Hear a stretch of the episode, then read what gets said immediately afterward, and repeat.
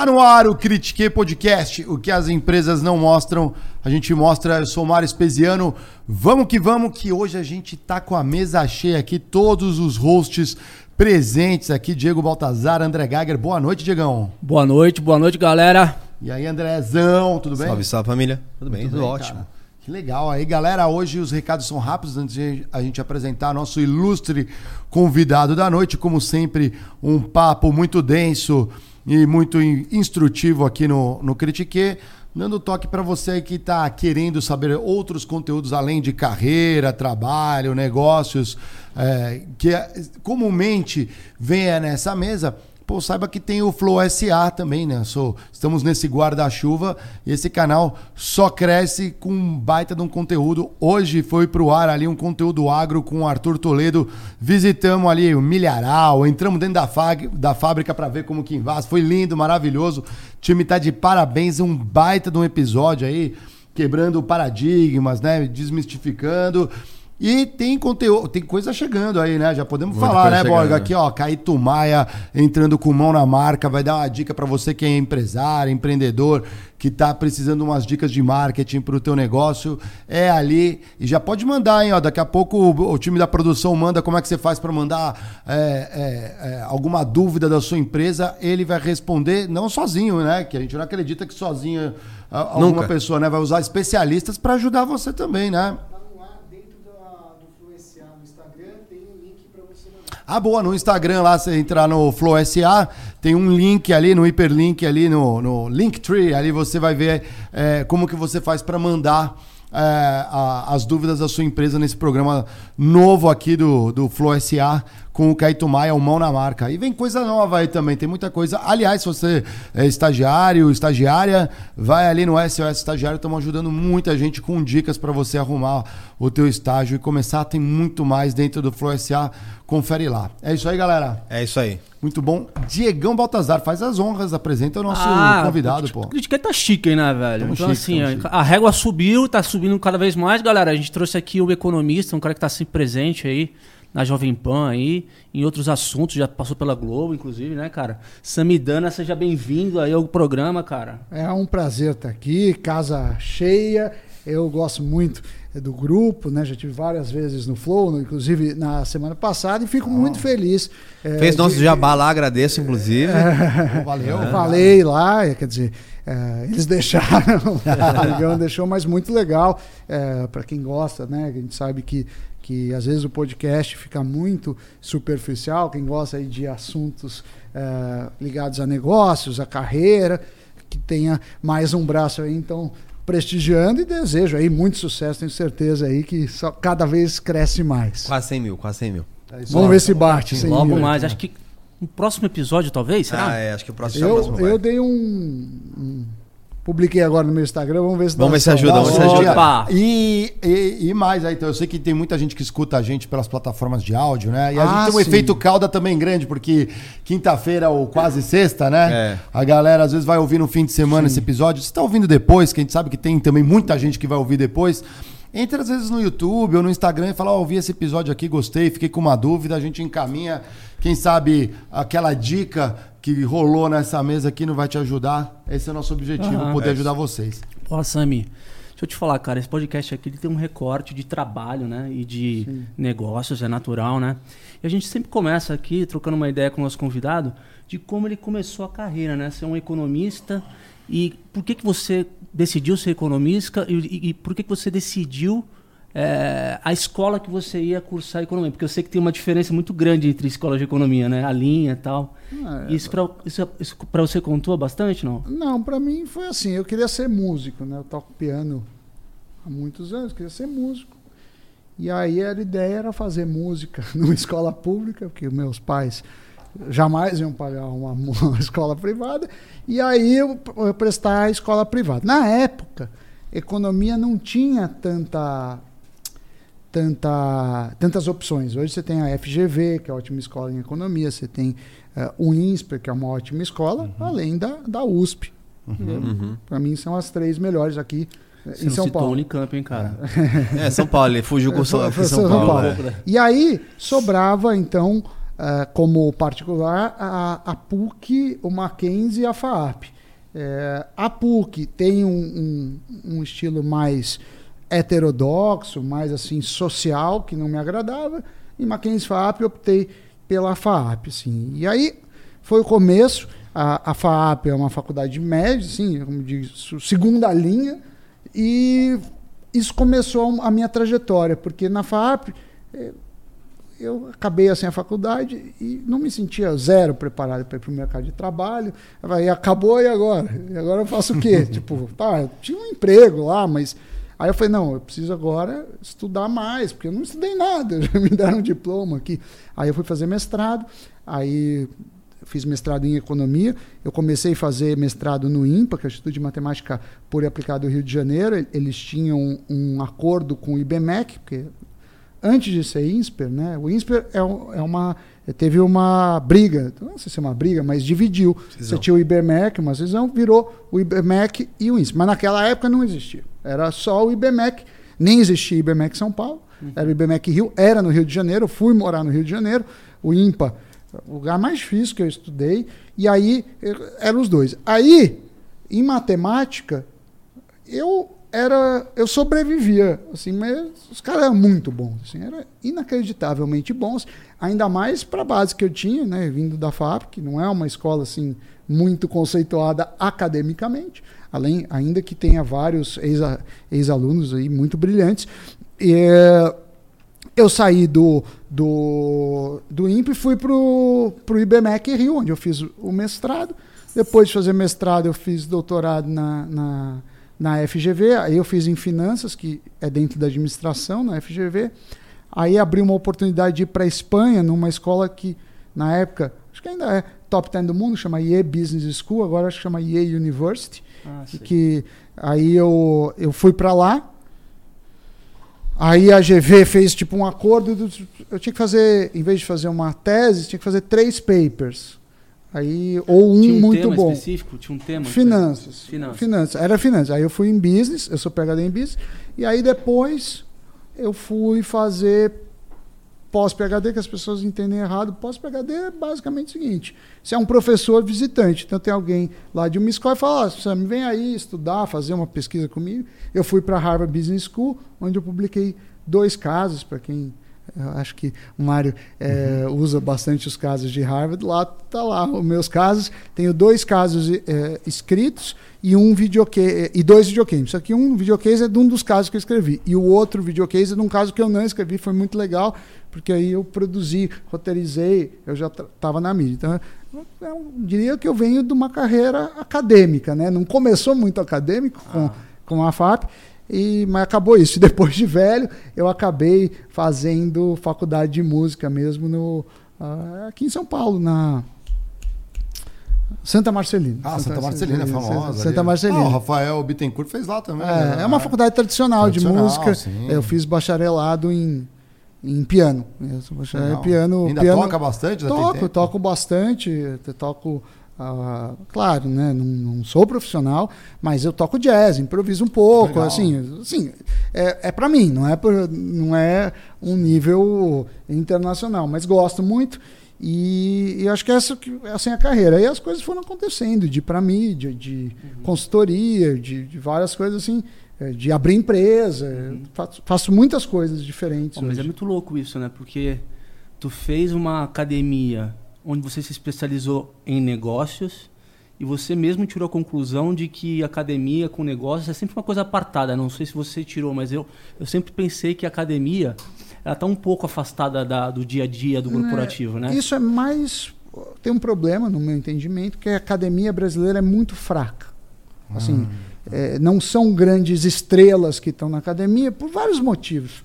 Não paga bem, é, é, muito burocrático o processo de você entrar para dar aula. Eu fiquei quase 20 anos na, na FGV, uhum, professor de carreira. Assim, é meio fechado, é meio difícil. Uhum. Eu acho que durante os 20 anos, não sei se todos, mas talvez todos, eu fui o, professor mais jovem de carreira do departamento de finanças, porque não contrata gente, é um negócio super engessado. E nem todos os professores, e aí não estou falando da FGV especificamente do Brasil, são caras que conseguem ter uma penetração, uma empregabilidade boa é, de mercado. Se você for, por exemplo, para Harvard, é, diferente. Os, os caras, caras lá, arrancados, os é, caras só tem casos, mas empresas gigantes. É, é, é, Nike, é Apple, é Microsoft. É, é isso. Então eu acho que isso é um problema do, do brasileiro.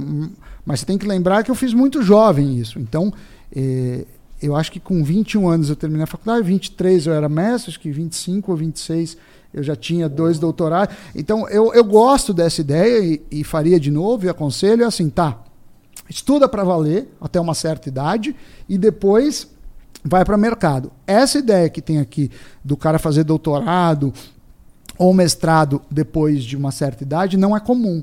Não é comum. É, e em algumas faculdades americanas nem faz muito sentido, porque fala assim, pô, eu, eu treino esse cara para ele publicar, para ele dar frutos. Se você já está com uma certa idade, você já tem que ter frutos. Eu costumo dizer que aos 20 anos a faculdade diz muito sobre quem você é. Você vai entrar no mercado, você tem só faculdade. Vai, uhum. O que, que, eu tenho? Sei lá, eu jogo FIFA e tenho a faculdade. Assim, não, é, não tem uma coisa muito diferente. É. Claro, você pode ter feito um voluntariado disso. Mas aos 40 anos, eu tenho 44, já não é mais isso. O cara olha, tá, Sammy, o que, que você fez na sua vida? Assim, aí eu falo, não, eu tenho um portfólio, eu fiz esse caso, eu trabalhei nessa empresa, eu resolvi tal problema. Então eu acho que a faculdade é um cartão de visita muito importante. É, e eu acredito que a academia, as coisas que eu aprendi, fizeram meu diferencial no mercado. Hoje dou aula esporadicamente, dou aula esporadicamente. É, Ano passado eu dei um curso no INSPER, no mestrado profissional, que foi muito legal, mas eu não tenho mais nenhum contrato recorrente. Né? Antes uhum. eu era professor de carreira, você, toda, todo semestre tinha uma carga de aula, agora não. Agora, é, de acordo com a necessidade da faculdade, a minha disponibilidade, eventualmente a gente chega num, num acordo. Mas, mas eu gosto muito, eu acho que, que a gente precisaria melhorar isso. E sinto também a falta de mais executivos na academia, assim, sabe? É, por exemplo, um, um, vou falar do, do André, teve uma experiência gigante em comunicação disso, às vezes ele não tem mestrado. Tá, e daí que ele não tem mestrado? Ele tem uma, uma trajetória executiva que justifica ele dar aula de comunicação, de como você, é, de mídias, uhum. disso. Então, assim, é, eu acho meio estranho. Tem um filme do Woody Allen que eu gosto muito, que ele fala assim, ah, eu acho que é o, o, o Annie Hall, acho que é. Ele fala assim, ah, quem sabe faz, quem não sabe dá aula. E aí ele brinca, quem não sabe dar aula, dá aula de educação física, que para mim é o toque de jeito. Aí ele fala, pelo menos na minha escola é assim, era assim. Eu fui, eu fui convidado a dar aula por conta da experiência profissional, Sim. né? E essa foi uma exceção, porque eu realmente vi muito dos professores em MBA mais acadêmicos, né? Não vi tantos. Né? Mas talvez o perfil tenha mudado agora, esteja mudando. eu sei. acho que tem o perfil, acho que tem uma demanda dos alunos, porque virou um negócio meio estranho, né? Porque você tem as faculdades, né? Você tem a FGV, tem o INSO, mas você tem outros lugares que ensina executivos. A gente está comentando agora há pouco o G4. G4, uhum. é, assim, ninguém acha que lá tem mestrado, doutorado, mas os caras sabem muito e, e tem uma demanda e faz isso. É. Então também pulverizou muito no sentido que que e aí tem uma questão legal em economia que é assim, para que que vale o diploma? É. Para que que vale o diploma? Aí eu diria que vale para duas coisas. A primeira coisa é sinalizar. Sinaliza. Então você pegar um cara do ITA, o ITA, Instituto de, de Tecnologia Aeronáutica, uhum. talvez uma das faculdades mais difíceis, se não é. for a mais difícil no Brasil, você precisa ser muito foda para entrar. É muito foda para entrar e para sair. Então, apesar do cara é, você fala assim, ah, eu contrataria um cara para minha empresa. Você tem empresa que tem alguma relação com com tecnologia aeronáutica? Não, não tenho. Mas eu sei que o cara passou por processos tão duros que se o cara não fosse bom, ele não tinha aquele diploma. Então aquele diploma sinaliza uma qualidade do processo. Mesmo que nada que ele aprendeu lá uhum, eu consiga aplicar, aplicar é. diretamente, o cara é treinado, ele provavelmente sabe estudar, é resiliente. Então a primeira coisa é isso. A primeira coisa é isso. A segunda coisa é, é o que a faculdade te dá de habilidades. Né? E aí, dependendo do campo, você tem mais hard skills e, dependendo do campo, você tem mais soft skills. Ei, Mario, você vai desde arrumar cama no interior, né? Ah, nem Estuda República? fora, República. Ah, eu passei por. esse- Essa parte que você me tá falando é verdade. Eu já até falei em podcast. é. Fiz parte de Atlética, diretório acadêmico, é, centro estudantil, é, fiz pesquisa científica dentro da faculdade. Cara, isso aí Vendeu, é- pão, vendeu pão de mel. Você Mentira. vendeu pão de mel, né? Eu dei aula particular para criançada. Então, né? é aí, cê- aí você tem outras coisas, você tem as conexões, né? Porque talvez a faculdade seja um dos últimos lugares que você consegue fazer uma amizade ainda que não seja. É, é porque na faculdade, principalmente no primeiro ano, Só todo estudar, é igual. é. Isso- Mas eu acho que faz parte, assim, da evolução, do, do amadurecimento. Então, eu acho muito legal. Agora, é, não dá, não é verdade, e as pessoas acho que gostariam que fosse, que assim, ah, o cara que é o melhor aluno vai ser o cara que se deu mais eh, bem na vida. Assim, não, eh, não, não é verdade que o cara que sabe mais. Mas, de certa forma, em algumas áreas, e eu gosto muito dos hard skills, né? Saber estatística, saber programar, saber isso, porque eu acho que é uma coisa que se estuda quando é jovem. É muito difícil um- uma pessoa, sei lá, de 40 a mais, principalmente se tiver filho, não sei o que lá, vou começar a programar agora, assim. É possível? Sem dúvida é possível. Sem dúvida é possível. Mas é mais difícil. Assim como tocar piano. Você, quer, até 40, você fez 40 anos e falou, agora eu quero ser um pianista profissional. É difícil. Não estou falando que você não possa ser, claro que pode. Né? Não, eu não vou ditar a regra. Mas a chance de você conseguir atingir um nível internacional de, de proeficiência, de influência, é muito, é muito difícil. Né? É, mas Ok, muita gente fala assim, então, eu comecei com 40 anos a tocar porque eu quero me divertir. Aí beleza, que nem um esporte. Mas eu vejo dessa forma, assim. É, e eu acho que tem coisas que você tem que fazer enquanto você é novo, porque você está mais disposto. Ah, O próprio processo de mestrado e doutorado, você fica. É muita pressão. é, Lá fora, né? Quando você. é, não sei se vocês sabem, quando você entra num PhD, PhD internacional, você entra como PhD student. Você é estudante de PhD. Depois de dois anos, mais ou menos, você tem que provar proeficiência em áreas. Então, economia, finanças, normalmente você faz economia micro, você faz estatística e faz finanças. São eh, campos que são, ah, têm conexões com isso. E são provas que cai tudo. Normalmente você pode levar a consulta, mas demora 12 horas. É um- E dependendo da faculdade, mais de 50% não passa. E aí, quando você não passa, você pode tentar mais uma vez, mas já é um, um balde de água fria. E você pode não conseguir. Então, por exemplo, Chicago, que é uma das faculdades mais duras do mundo, no sentido de, de exigir, e aqui tem mais prêmios Nobel em economia, eh, tem muita gente que não acaba. E aí o cara vira PhD ABD, que ele fez All But Dissertation. Ah, Depois que você passa do PhD Student, dessa prova de campo, você vira PhD Candidate. Você é candidato, Candidato. ao PhD. E aí eh, você tem que apresentar a, a, a sua tese. Em lugares como a GV e no Brasil é um pouco mais soft, mas está endurecendo através dos anos. Acho que atualmente é, é mais duro. E em alguns lugares fora você tem que publicar para ter a validação dos pares. Tipo, não é só a banca que conseguiu, você tem que mandar para um, para um periódico, muitas vezes blind review, você manda o trabalho e eles veem se é relevante ou não. Aí tem periódicos que são mais fáceis, mais. Então o mundo acadêmico, assim, eu acho que é muito legal, assim, para mim faz parte muito da minha carreira, me ajudou muito na entrada na mídia. Eu vejo isso como eh, um diferencial. É, assim, o que, que eu faço diferente dos outros economistas, principalmente da mídia? Eu tenho uma base acadêmica que geralmente o economista de mídia não tem. Eu Não lembro, assim, não quero ser injusto, mas não lembro de casos de economistas com doutorado em finanças ou, ou Aham. na, na área é, da mídia. Não é comum. Vocês consideram. Você é um liberal hoje? Vocês se consideram um liberal? Um... É, eu, eu costumo dizer que economia, até falei isso no, no Flow. não. É, Não, eu, eu, eu costumo dizer que eu sou um economista ortodoxo. Assim, né? Essa questão de liberal não é uma coisa que não é uma discussão muito, muito grande economia. Em economia existe a economia ortodoxa, que basicamente de, de algumas décadas para cá é muito quantitativa, então você tem qualquer hipótese, você tem que pegar dados, você tem que é, fazer um modelo e testar Uhum. e o heterodoxo, que, que, que é o caso da Unicamp, é o caso da, da PUC, de algumas outras escolas, PUC São Paulo, né, que cada PUC tem uma gestão, é, em que as coisas são mais sociais e nem sempre usam esses métodos. Então, eu, uso métodos que são é, basicamente uh, a linha do mainstream, que é a linha americana, isso.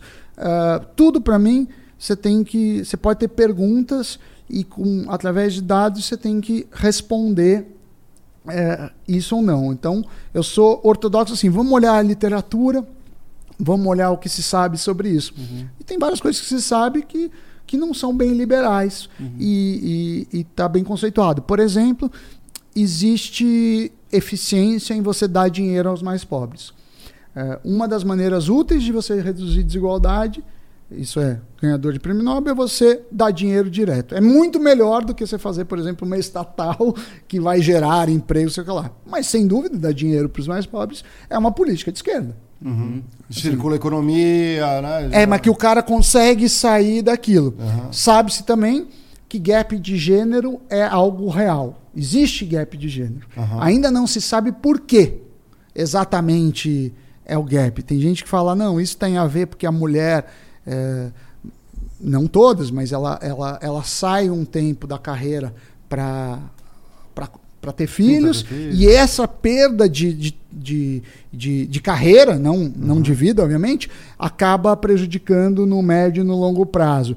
Porque tem alguns países, eu não lembro se é Suécia, se é Dinamarca, se é Noruega, um país uhum. nórdico, o homem pode sair. E aí eles pegaram ah, e falaram assim: ah, quando o homem sai, acontece isso na, paternidade, na, assim, na, na, carreira dele e não na, na, da mulher. Então, quer dizer, mas assim, é, eu acho que a grande questão é você tentar responder as perguntas de forma ortodoxa, que é usando estatística, usando muito microdados, e é muito difícil, porque você tem que provar que a, o que fez diferença no salário foi a, a, licença maternidade e não a formação. Uhum. Foi a, a licença maternidade e não e não a experiência na área. Ou tempo na mesma função. Ou né? tempo na mesma função. É. é igual remédio. Você tem que provar que o que curou a doença foi o remédio e não ela se curaria sozinha porque. Placebo, ela, ela né? toma mais sol que outra pessoa. É, ou porque tomou água e a água hidrata o corpo disso. Então, é, é, é gosto muito e eu digo, assim, se falou de academia, faço parte do, de conselho de, de, de algumas empresas faço consultoria, tudo que eu faço é com ciência de dados e uso muito as uhum. coisas que, que eu estudei, principalmente econometria, que é uma parte de economia muito ligada uhum. à estatística, uhum. É, é, modelagem em si, em várias áreas, tá? Não é só em finanças, não. Usa para marketing, usa para comunicação, uhum. usa para várias coisas. Então, assim, claro, não quer dizer que todos têm essa, essa vida, né? Tem gente, cada um tem uma história, mas na minha história foi muito importante. Sim. Legal. Como que você foi caindo na, na, em mídia, né? Porque é legal, né? Às vezes você tem uma parte acadêmica e, bem que o Diego colocou, né? Nem sempre todos vão à frente, né? Das câmeras ou num rádio. Como que foi, isso foi acontecendo na tua vida? É, eu era, como eu falei, eu fui muito jovem. Eu dou aula desde os 21 anos de idade. Então, eu me formei, entrei na universidade, já me contrataram. Na própria FAAP, onde eu dava aula, depois comecei na GV. Fiquei lá quase 20 anos mais recentemente no, no INSP. Mas a, a GV, assim como outras faculdades, tinham assessorias de imprensa. Então eu falava assim, quem fala sobre isso, quem fala sobre isso? E vários assuntos eu falava. E os outros ou não queriam, ou não estavam disponíveis, ou eventualmente não falavam. Então começou a, a ter muita, muito pedido. Porque quando você dá uma entrevista e o jornalista gosta, é que nem aqui. Você chama uma pessoa, ela rende bem. Uhum. Qualquer podcast aqui do grupo deve ser assim. Você pensa em chamar de novo essa pessoa puta. Falou não, bem, explicou legal. legal é. Às vezes você vai pela audiência, pô, foi um sucesso, mas às vezes você fala, cara, esse cara é bom. Eu uhum. vou chamar ele, porque é. você sabe que às vezes a audiência tem um fator, às vezes sorte, não sei o que lá, mas. E aí você começa a recorrer. Aí aconteceu algumas coisas. É, uma. Aí tudo bem, eu tava lá, tinha muita inserção na mídia como como convidado, como entrevistado, como entrevistado.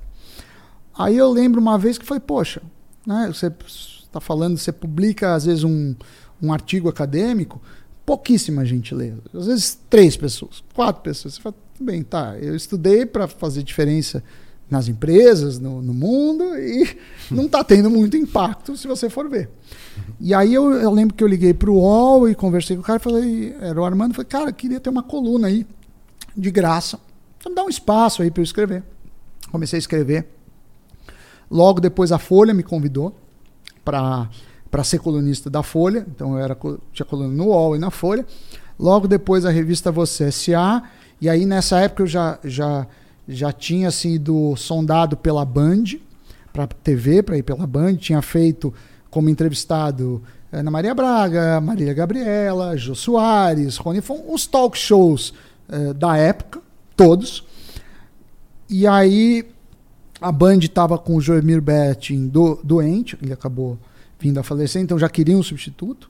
Mas nesse meio tempo, o, o, o Doni Denúcio, que era um cara que trabalhava em banco, faz, era meu aluno no mestrado profissional e era meu orientando, ele saiu do banco e foi para a Globo. Caramba. Foi para a Globo é, e montou na Globo, um, na Globo News, na verdade, o Conta Corrente, que era um projeto de economia, já existia há muitos anos, mas ia ser reformulado. E aí eu achei mais interessante ir para a Globo.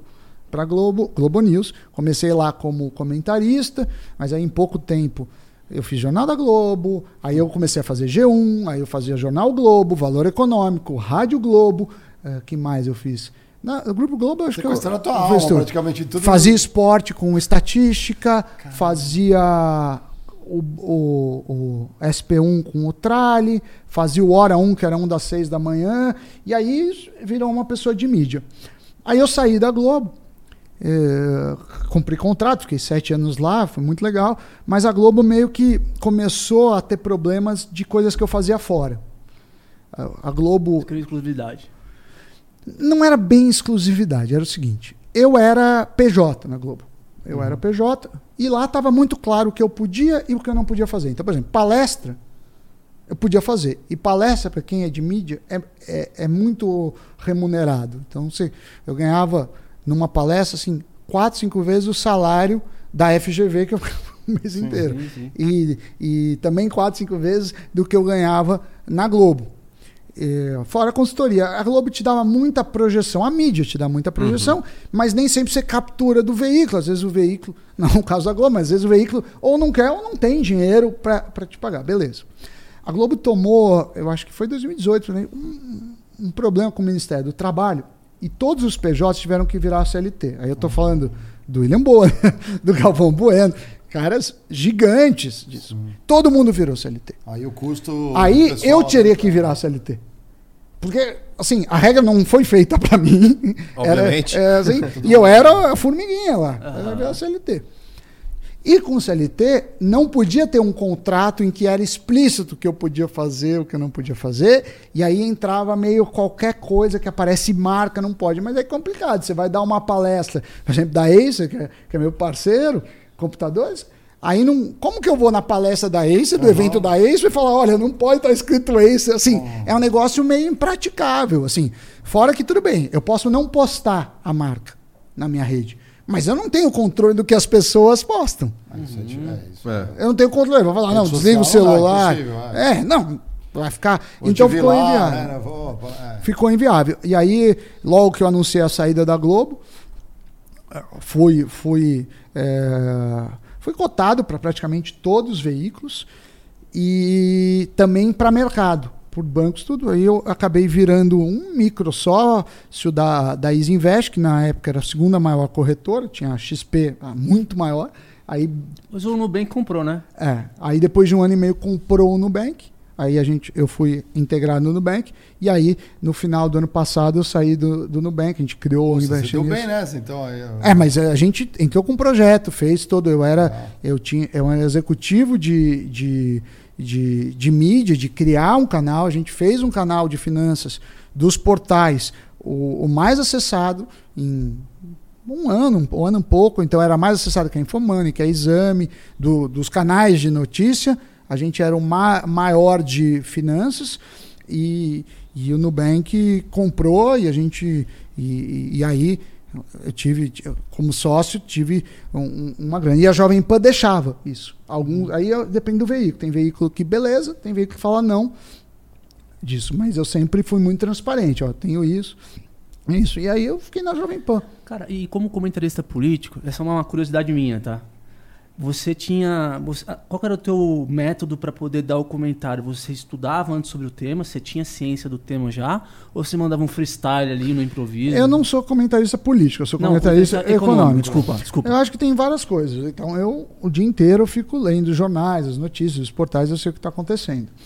É, Depende do jornal. Por exemplo, o Jornal da Globo é um público. Eu não sei se está perguntando da Globo ou da Jovem Pan. Não, tudo, Não, né, no geral. É. Teu Ca- estilo. cada o um. da Globo é mais denso, né? Não, na Globo é denso, mas assim, se você tem uma comparação. Eu chegava último, no né? jornal Eles te da. deixam saber do que, que tu vai falar. Sim, não. Ah. Você tem um editor, aí você vai conversar com ele, troca ideia, não é? Você fala, eu vou fazer disso, acabou, mas geralmente você propõe, geralmente ele aceita, ou ele propõe, você aceita, e o cara, ninguém propõe um negócio é, que não tem nada a ver. Aí você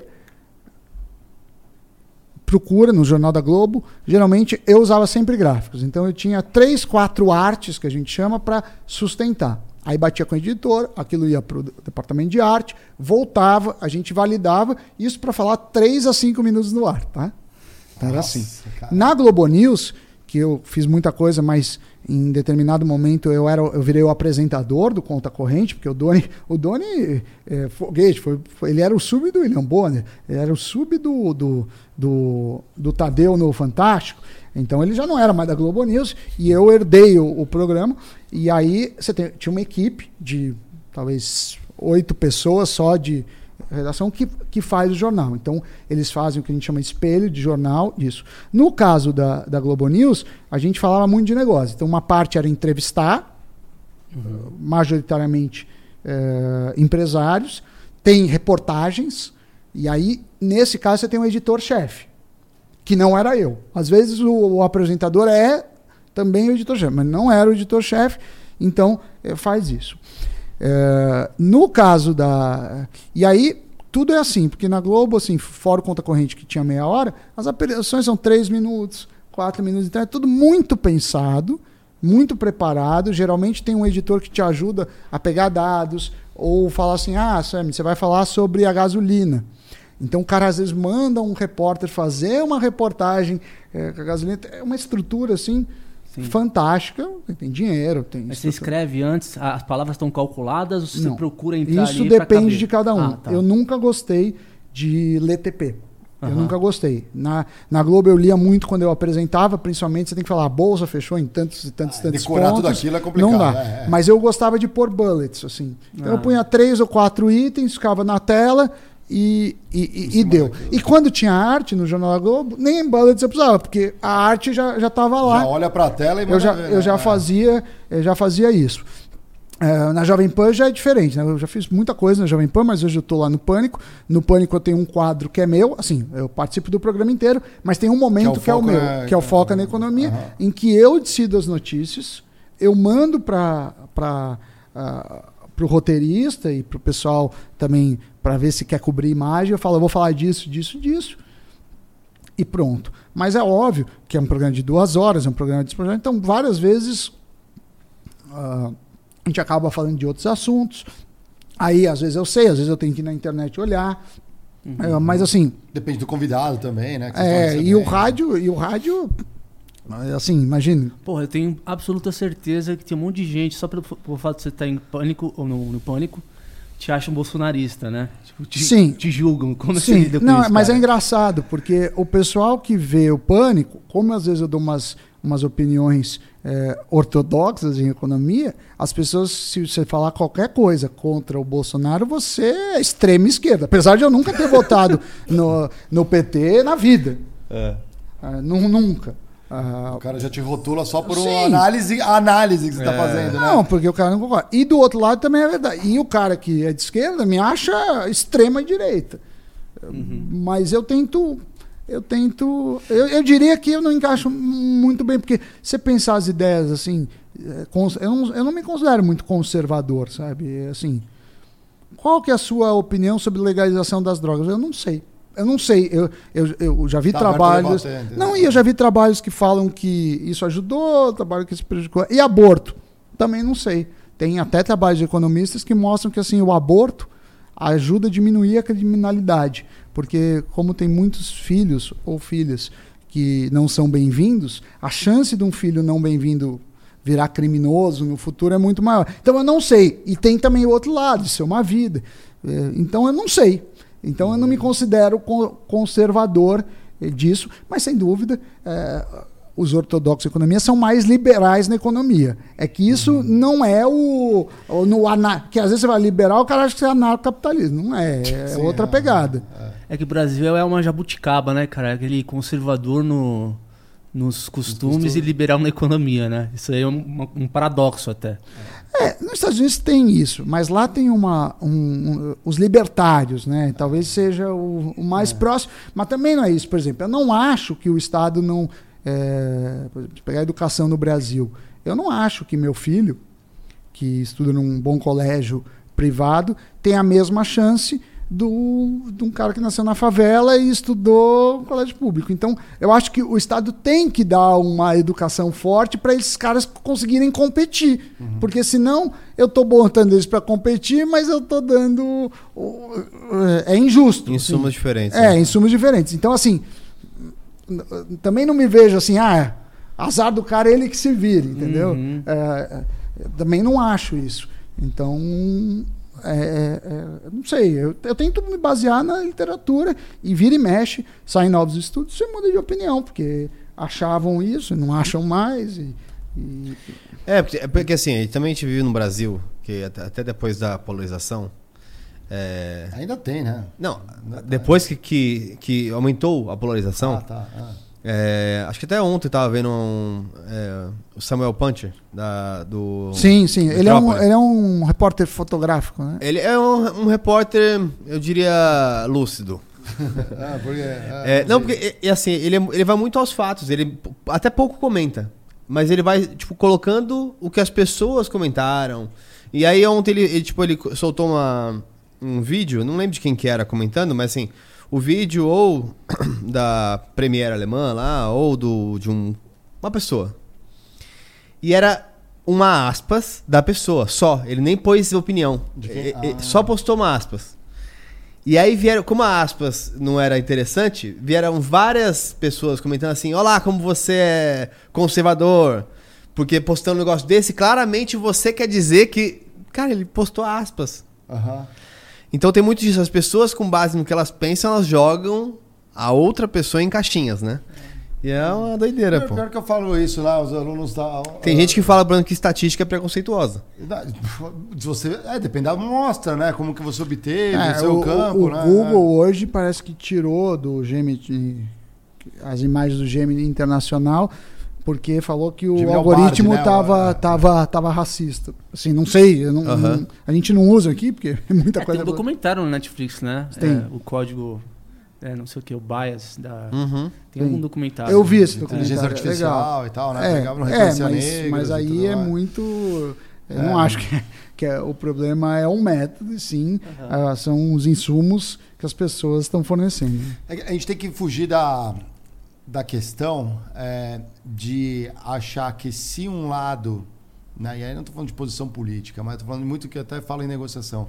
Se você não concorda com um lado, às vezes vai aparecer um herói. E não necessariamente seu herói também vai te ajudar. Então, assim, é, ouça.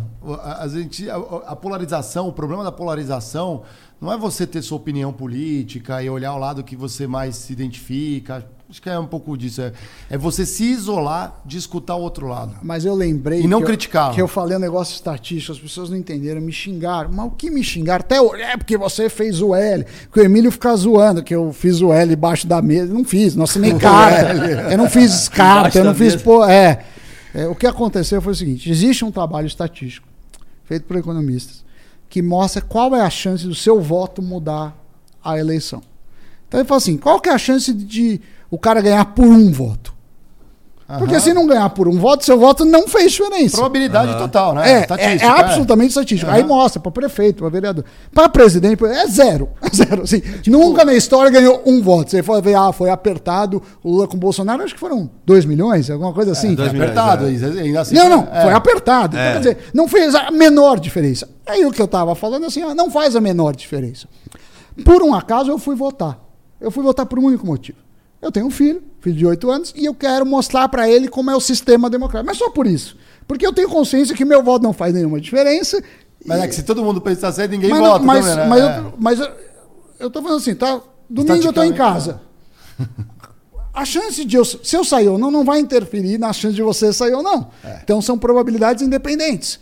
Então eu falei isso. Aí as pessoas, não, porque isso- isso todo mundo pensa, mas, mas eu tô pegando um dado estatístico. Isso está documentado. Assim, não, não existiu.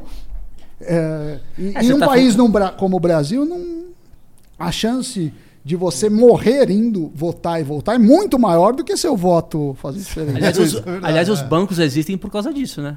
Como assim? Porque, teoricamente, se- se todo mundo for sacar o dinheiro no caixa eletrônico, quebra. Ah, não, lógico, né? Quebra. Se, Então, eles- As academias também, se for todos. se todo mundo for no mesmo dia, né? Não né? pode todo Naquela- mundo na academia. Você tem que contar com aquele que faz a matrícula e não vai, né? Eles- Mas eles contam, porque é um. Conta, conta. Lógico, É com um- certeza. É, assim como empresas têm que calcular o desperdício no processo e tudo mais, senão não fecha a Qual- caixa. qualquer tudo. coisa. Você, você vai fazer um, um- uma política, ou você vai fazer uma ação de marketing, você sabe que não vai atingir todo mundo. Você vai fazer para 100 pessoas, das 100, talvez 20 prestem atenção, das 20, talvez duas vão para o seu site e uma vai comprar. Aliás, os japoneses são craques nisso no mundo corporativo de estatística, né? Principalmente para processos, né? O famoso Six Sigma, né? Que tem os, os, os faixa verde, os faixa, faixa preta, é, justamente para você ter poucas falhas por bilhão de processos, né? O Six Sigma é isso, você ter seis Sim, é. falhas por bilhão É, na- num processo, na- é na- muito pouco, Na né? verdade, qualquer coisa de padronização é isso, né? Você padroniza para confiar na estatística. Você sabe que X% vai dar errado, né? É, talvez esse foi o... ah, Estava vendo... Alguém trouxe no, no Pânico o problema da... é, que as pessoas não entendem da vacina. Daí eu vacina. Ah, e aí eu fiquei com, sei lá, é, dor de cabeça. Não era isso, mas dor de cabeça. Mas estava previsto X 0.00. Aham. Só que você põe numa população de não sei quantos bilhões de doses, É. qualquer 0,000 alguma coisa vai, vai ter gente. Só que ainda assim, esse estudo falava, ainda assim as vacinas foram melhor do que não ter vacinas. Aham. É É, fo- fora que assim, ah, o, o conhecimento num, num país, né, que o nível de QI é tão, tão baixo, né, se discute isso. É, compreender, por exemplo, que várias situações na vida tem a curva normal, existe uma até- você pode olhar para a estatística das coisas, né? As pessoas acham que é tipo, ah não, o empresário lá virou bilionário, então os empresários são, mal, são maldosos e exploradores. E todos são herdeiros também. Peraí, se pegar a curva normal, 70% quebra em dois anos. Então, peraí. Porque assim, né, alguma coisa. Mas isso é culpa da mídia, porque a mídia começa a criar um monte de história sobre a exceção. Aham. Então, fala assim: ah, olha esse cara, ele ficou bilionário e ele não estudou. Beleza, é verdade. Só que a probabilidade de você ganhar dinheiro É sem estudar é menor do que. Só que você, Estudando, você fica assim, mas olha o caso do, Sim. do Zuckerberg, que. Durante a faculdade já tava- Já é, mas. Mas essa foi a narrativa do antivax, né, mano? Querendo ou não, né? Porque é, os caras. é, primeiro que a vacina, a tese da vacina é um sucesso coletivo. E os caras iam no cara que teve o É que, problema. é que eu acho que a pandemia foi. Tem dois problemas aí. Eu acho que assim, as vacinas que a gente aplica há muito tempo no Brasil são bem consagradas, assim, a gente tem, agora vai Tem a ter a, vacina da, tem a cultura e funciona. Eu acho que o que combinou da pandemia é que deu uma bugada. E veio uma vacina que não estava testada. A do Butantan, por exemplo, eu acho que até hoje não foi aprovada. Salvo engano. Então ficou um negócio assim. Eu, por exemplo, sou contra obrigar as pessoas a tomar. Eu acho que é uma decisão Vocês pessoal. obrigar é compulsório? ou- Compulsório. Ah, tá. O compulsório também sou contra. Por exemplo, assim, ah, você não for, você não pode estudar em colégio público. Assim, eh, eu, eu acho que, que as decisões de saúde eh, faz isso. Mas eu acho que as vacinas foram importantes, até porque você não tinha muito o que fazer. Tá, eu usava máscara, eu Lavava a eh, mão, lavava a mão, mas o que mais eu podia fazer? Exato, e a vacina, é claro que precisam garantir que ela não faça mal, assim, mal assim no sentido de É. matar a pessoa. Mas não sou da área, mas Não, pelo o que meu único ponto nesse tema é que a narrativa da antivacina ela se pautou pelas exceções. É, Então, um é, cara um passou cara mal. em, no- em um milhão, puta, teve problema no coração. Mas, cara, é, faz parte da estatística, por isso que foi viável a vacina e por, isso que tanta gente se salvou, por conta que é uma exceção. É, mas, eles- cria- mas o problema é que o pessoal errou muito. Por exemplo, máscara. Máscara, eu tava vendo, foi aquele, o cara lá americano Fauci que resolveu assim. Não tinha um estudo falando que máscara, assim. Eu não Ah, acho. sim. Então, os caras começaram a cagar muita regra, assim, sabe? É, é, cagar muita regra. E aí a po- população fica bugada. Você precisa, nesse caso, de um líder, não só no- em cada país, mas também um cara mundial falar, ó, a gente sabe o que está fazendo. Tem, tem um vídeo, inclusive, que é, que é, é engraçado. Era né? o OMS, É, né, teoricamente. Que bom que passou o, o pior desse, desse momento da nossa história, mas é um compilado de matérias jornalísticas mostrando o percentual de eficácia das vacinas. E aí, propositalmente, o editor colocou ela em ordem decres- decrescente. Então aparece assim, vacina tem 100% de, de eficiência. 99, 98, 97, 93, 95. E aí vai caindo, caindo, caindo. Aí quando chega em 50, começa as matérias de booster, que é a segunda dose. Aí vai caindo 33%. Booster, terceira dose. Tipo, é um negócio bizarro. Assim. Você vê que, tipo, em um período de dois anos, tecnicamente a mesma vacina, ela tinha de 100% a 30% de eficiência. Pô, estatisticamente isso é muito errado. Alguém errou nessa conta aí. Não, mas é que é- ela tá acontecendo, ela foi desenvolvida muito rápido. por isso, né? por isso, Ah. por isso.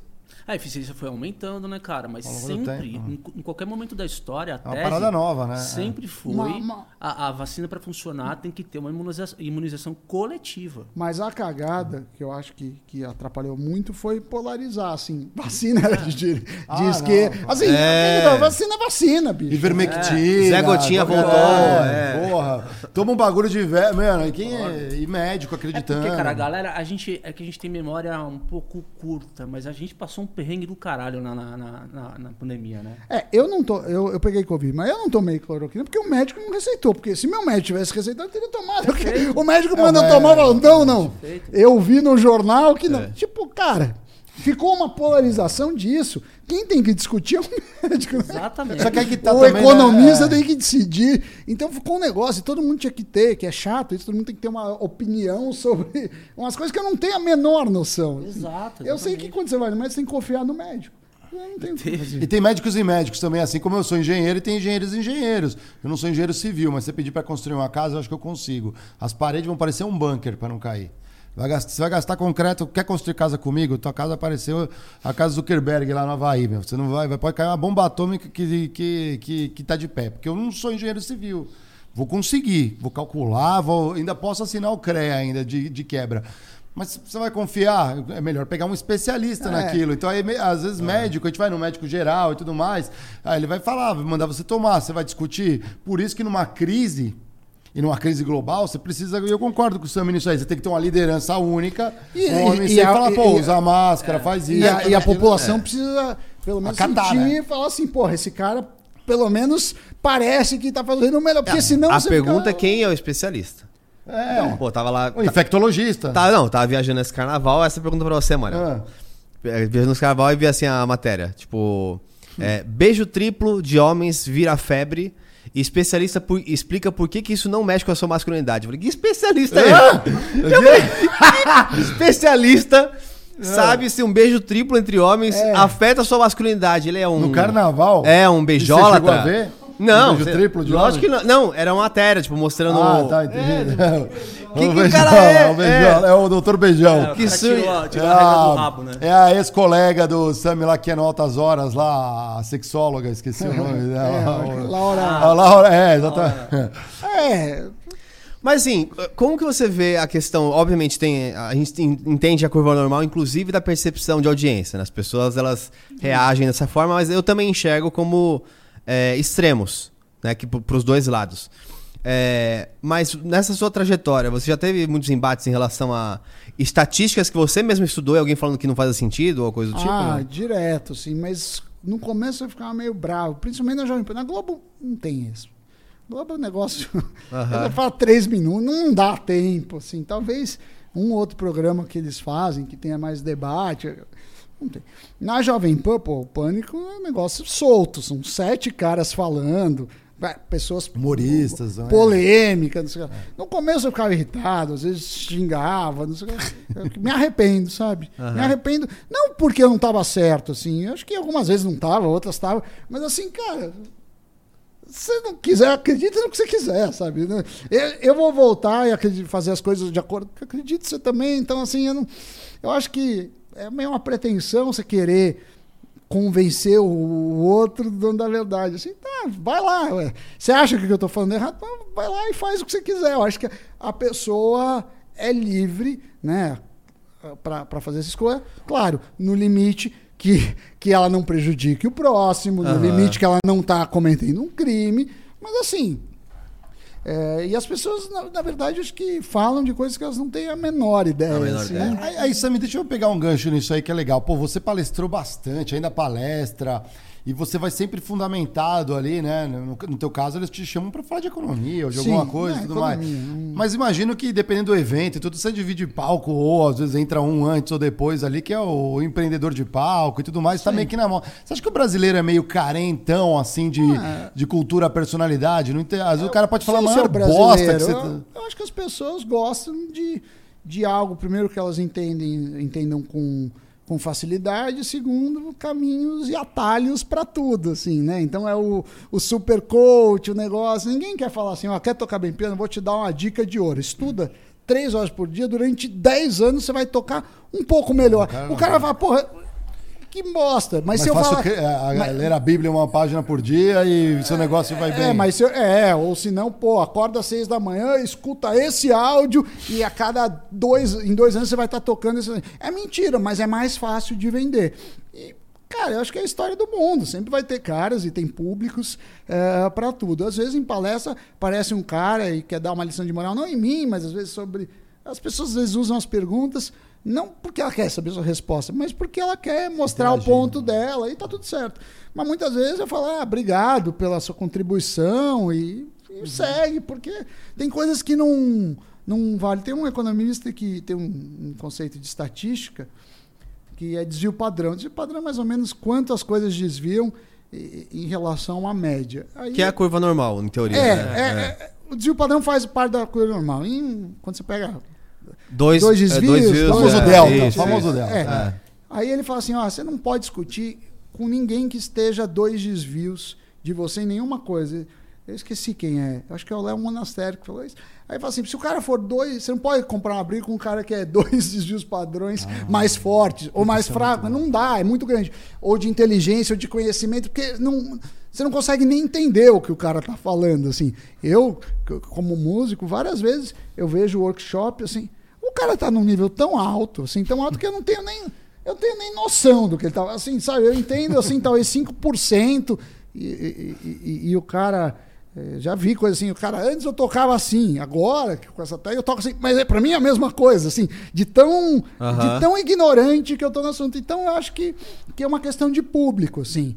E se você pensar nos maiores sucessos de pessoas que influenciam até negócios, economia, finanças, quase todos são ligados ou a. É tipo uma seita, tem alguma coisa meio religiosa, tem uma coisa meio é, de rituais. Uhum. E, e, e, e, normalmente esses caras ganharam dinheiro uhum. ensinando os outros a ganhar dinheiro. Não foi que o cara teve uma experiência, você perguntar, tá, mas que empresa você, você deu consultoria que mudou? Não, tem uma que a gente olha muito aqui, galerinha que assiste a gente, eu sei porque anuncia antes do Critique, às vezes aqui no YouTube.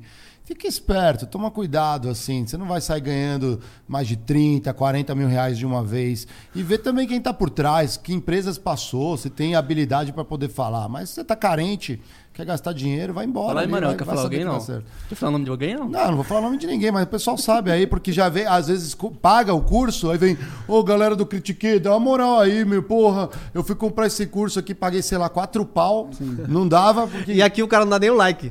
Não, deixa nem o like, né? E aí depois vem pedir ajuda aqui de pro graça. Geiger, né? O Geiger fica lá é. meia-noite, antes de dormir. Pô, cara, é. vai por aqui, vai por ali. A gente dá dica de graça, inclusive com os convidados. Exato, tá? exato. Olha, se, se, um dia você me ver falando que eu vou resolver todos os seus problemas, você pode desligar e tchau. Você vê algum coach falando isso, ó, todos os problemas, eu vou te dar. Você vem comigo. Cara, se ele não tem um aliados ou algum, alguém para direcionar, um networking, esquece.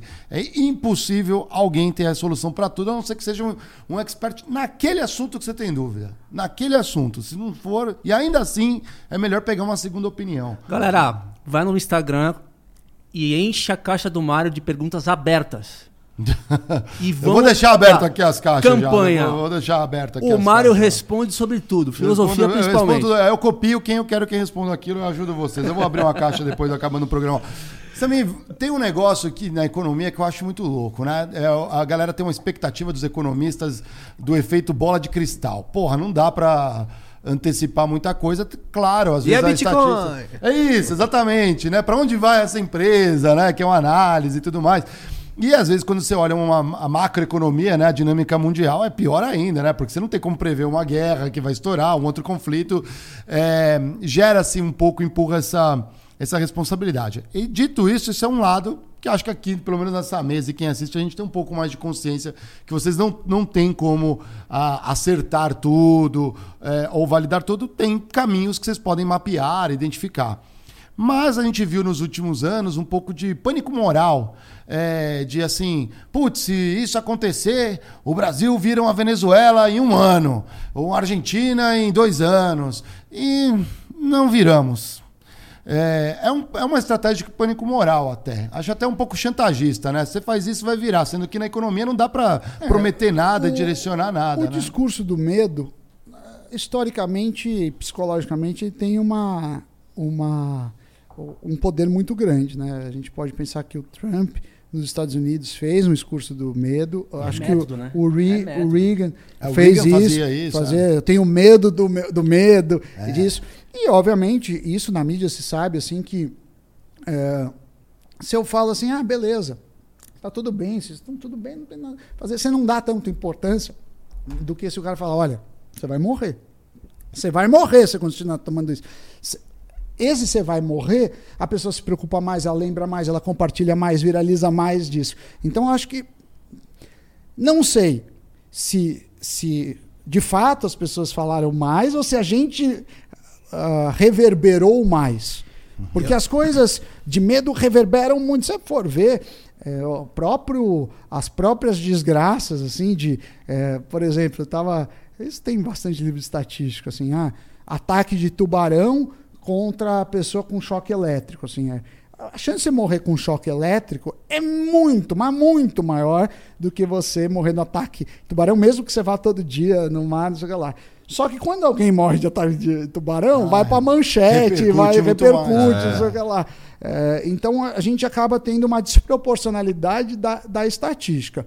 É claro que para você falar que a gente vai virar Argentina, vai virar Venezuela, é muito difícil, porque tem muitos fatores, mu- muitas coisas, mas é, e eu acho que nem é papel dos economistas essa previsão. O que a gente pode falar é, ah, por exemplo, a gente tem um gasto público, o gasto público está muito grande, a gente não tem uma saúde boa das contas públicas, o governo não corta gasto, ele só aumenta impostos e isso é ruim para a economia. Isso é ruim. Assim, E a Argentina teve um superávit pela primeira vez. Teve um Então, em superávit, teoria, a gente piorou, tá pior que a Argentina. Então, teoria, é- já. porém, É. a pobreza, a Argentina agora tem 57%. 57% da população na pobreza, é o maior índice histórico.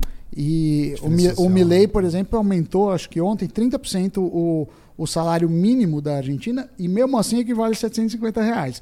Então, assim, ah, é verdade que a Argentina tem uma dívida menor que o Brasil? É, mas não significa que eles estão numa situação melhor. Por quê? Porque a dívida deles é em dólar, e ele não tem como emitir dólar, enquanto a do Brasil é em real, e a gente pode emitir real, e, e também a, a capacidade de, de criar dinheiro da economia argentina que está sucateada, e o Brasil, evidentemente, é, é muito maior.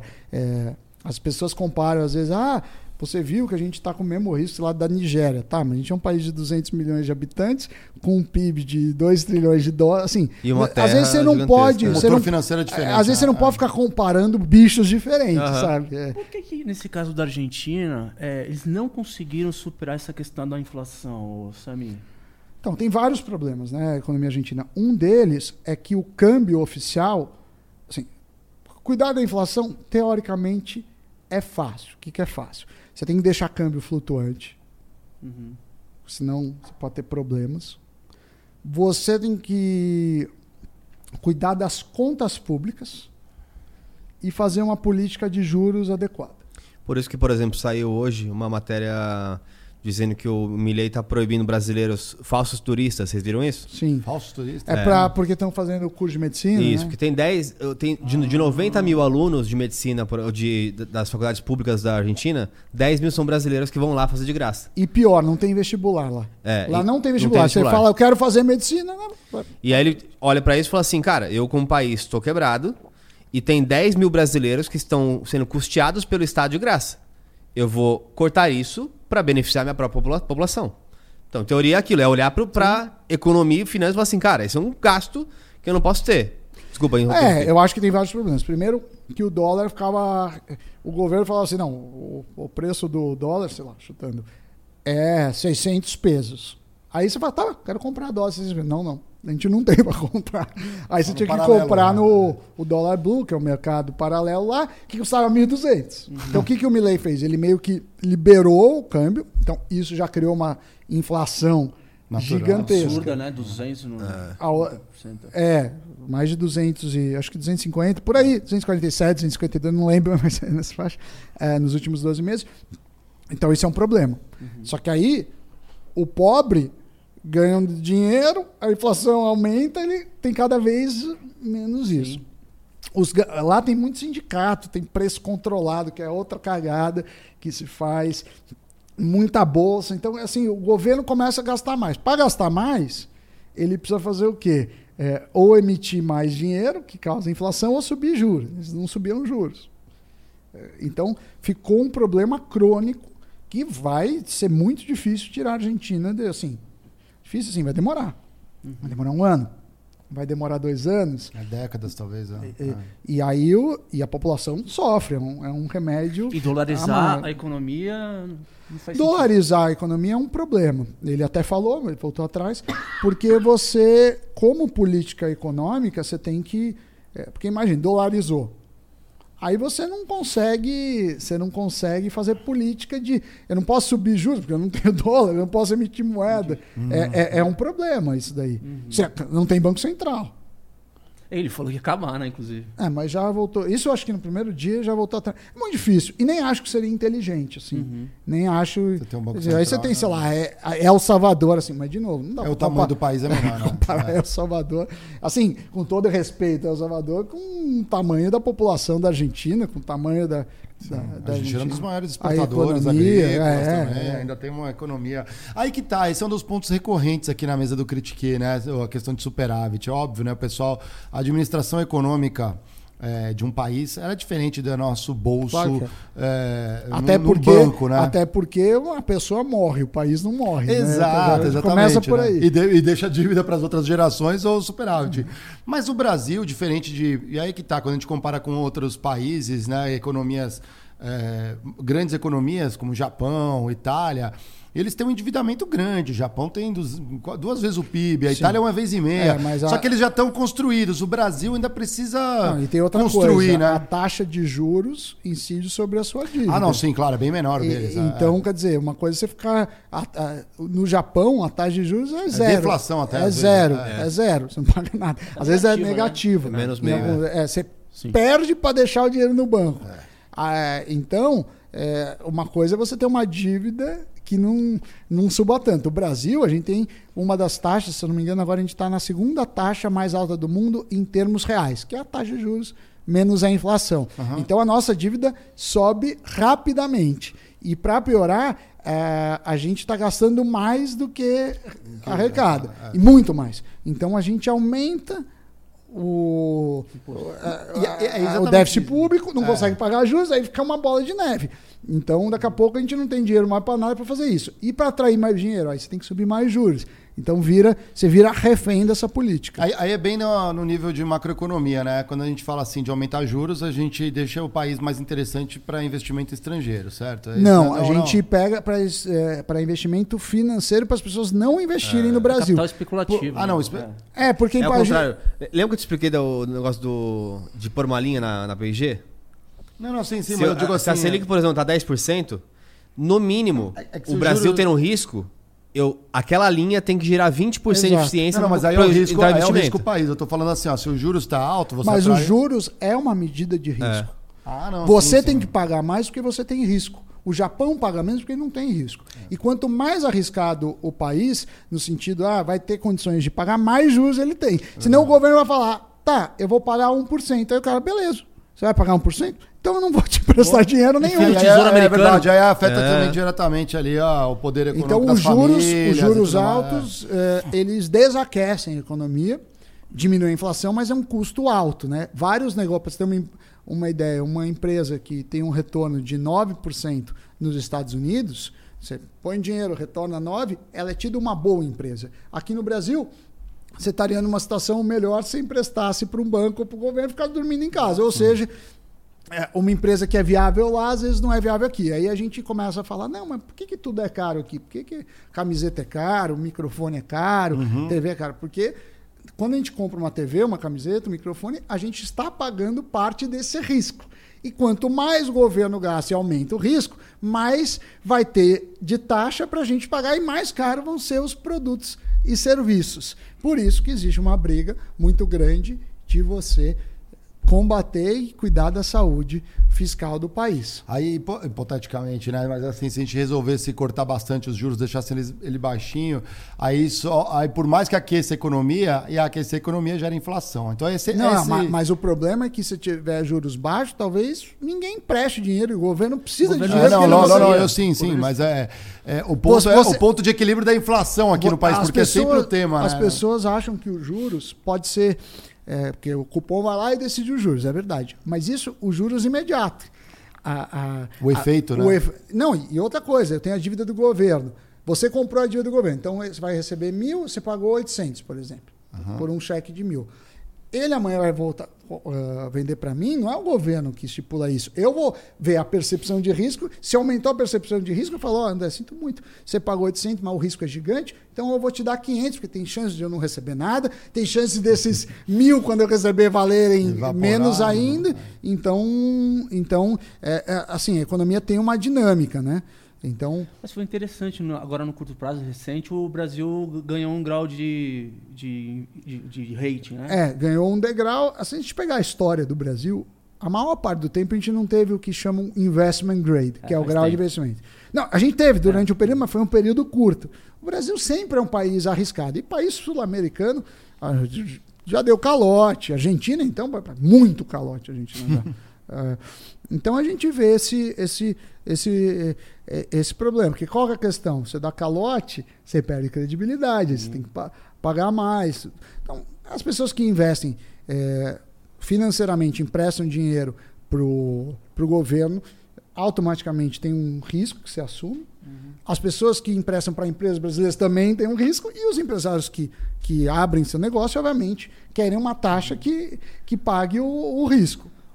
Ou seja, o ganho de degrau de um rating ele pode auxiliar a política monetária também e, e baixar o juros. Sim, quando você ganha investment grade especificamente, é, é uma mudança de paradigma. Por quê? Porque tem muitos fundos, e aí eu estou falando de trilhões e trilhões de dólares, que são fundos de pensão americanos e de uhum. vários países que só podem investir em países que têm investment grade, emprestar dinheiro para empresas disso.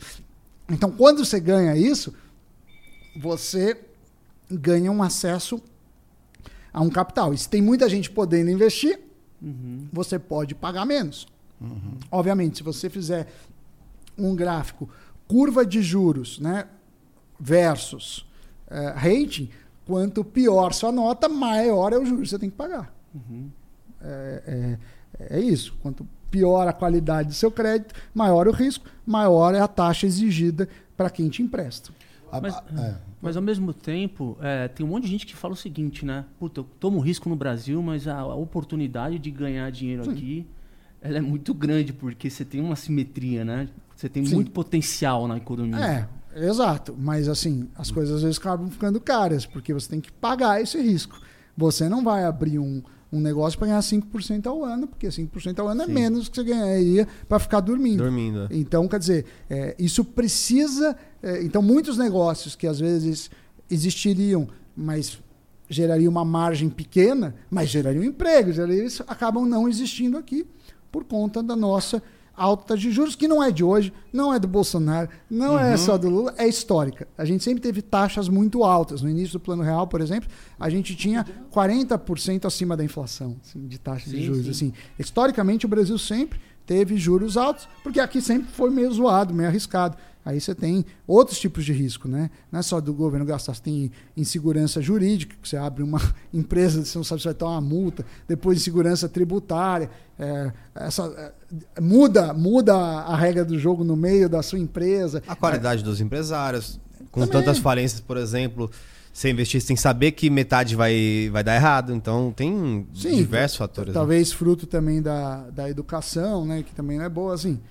É muito difícil, né? Você, você resolver um país. Mas é, de, forma, de forma bem didática, eu acho que para dar certo uma empresa, principalmente um investimento, a gente tem que assumir necessariamente então que o empresário ele precisa esperar um retorno que seja acima da taxa de juros brasileira, é, sei lá, uns 20% de Não. retorno com, com juros de 11,25%. Depende do negócio. Depende da previsibilidade do negócio. Vamos pegar, por exemplo, a Petrobras. Petrobras é um negócio meio, meio, meio previsível. Você tem demanda por gasolina, você tem mercado internacional. O cara topa ganhar, às vezes, até a própria taxa de juros ou um pouquinho a mais. Aí você fala assim, eu falo, não, vamos sair daqui. Eu gosto muito de comida mexicana ou japonesa, a sua preferência, e eu vou abrir um restaurante disso com vocês, cada um aí dá uhum. 100 mil, 400 mil, a gente abre aí num pontinho e faz isso. Provavelmente, essa ideia tem um risco muito maior. E por ter um risco muito maior, a exigência de retorno é muito maior. Então, eu diria assim, aqui a gente tem né, o André, que participa aí da direção do, do Flow, foi também uhum. CEO, conhece bem. Uma coisa assim, ah, o Flow vai abrir um grupo, o Flow vai abrir um novo podcast. Quando você fala vai abrir um novo podcast, bem ou mal ele conhece os custos, você uhum. conhece mais ou menos como funciona, quanto você consegue ganhar por monetização de visualização, por patrocínio. É um negócio que ele mais ou menos conhece o risco. Mas se eu falar assim, ó, vamos fazer a MBA do Flow. Vamos criar uma escola, a gente vai ensinar marketing aqui, uhum. negociação, que, que o Mário domina esse é um negócio muito mais arriscado, porque o Flow, até onde eu sei, não tem nada em educação. Uhum. Ainda? Ainda, não. Uhum. Mas provavelmente você vai abrir isso para ganhar mais do que se fosse em outro braço, porque uhum. o, o, seu risco nesse negócio vai ser maior. Quer dizer que não vale a pena abrir? Não, não quer dizer. Mas que tem um o, risco associado, o risco né? vai é. ter que ser remunerado. É, na, na é, é até um pouco mais complexo que isso, né? Porque assim, se a gente, é a, o mais raso talvez seja um pouco assim, mas tem uma questão que é muito usada até no poker, é, que são os implied odds.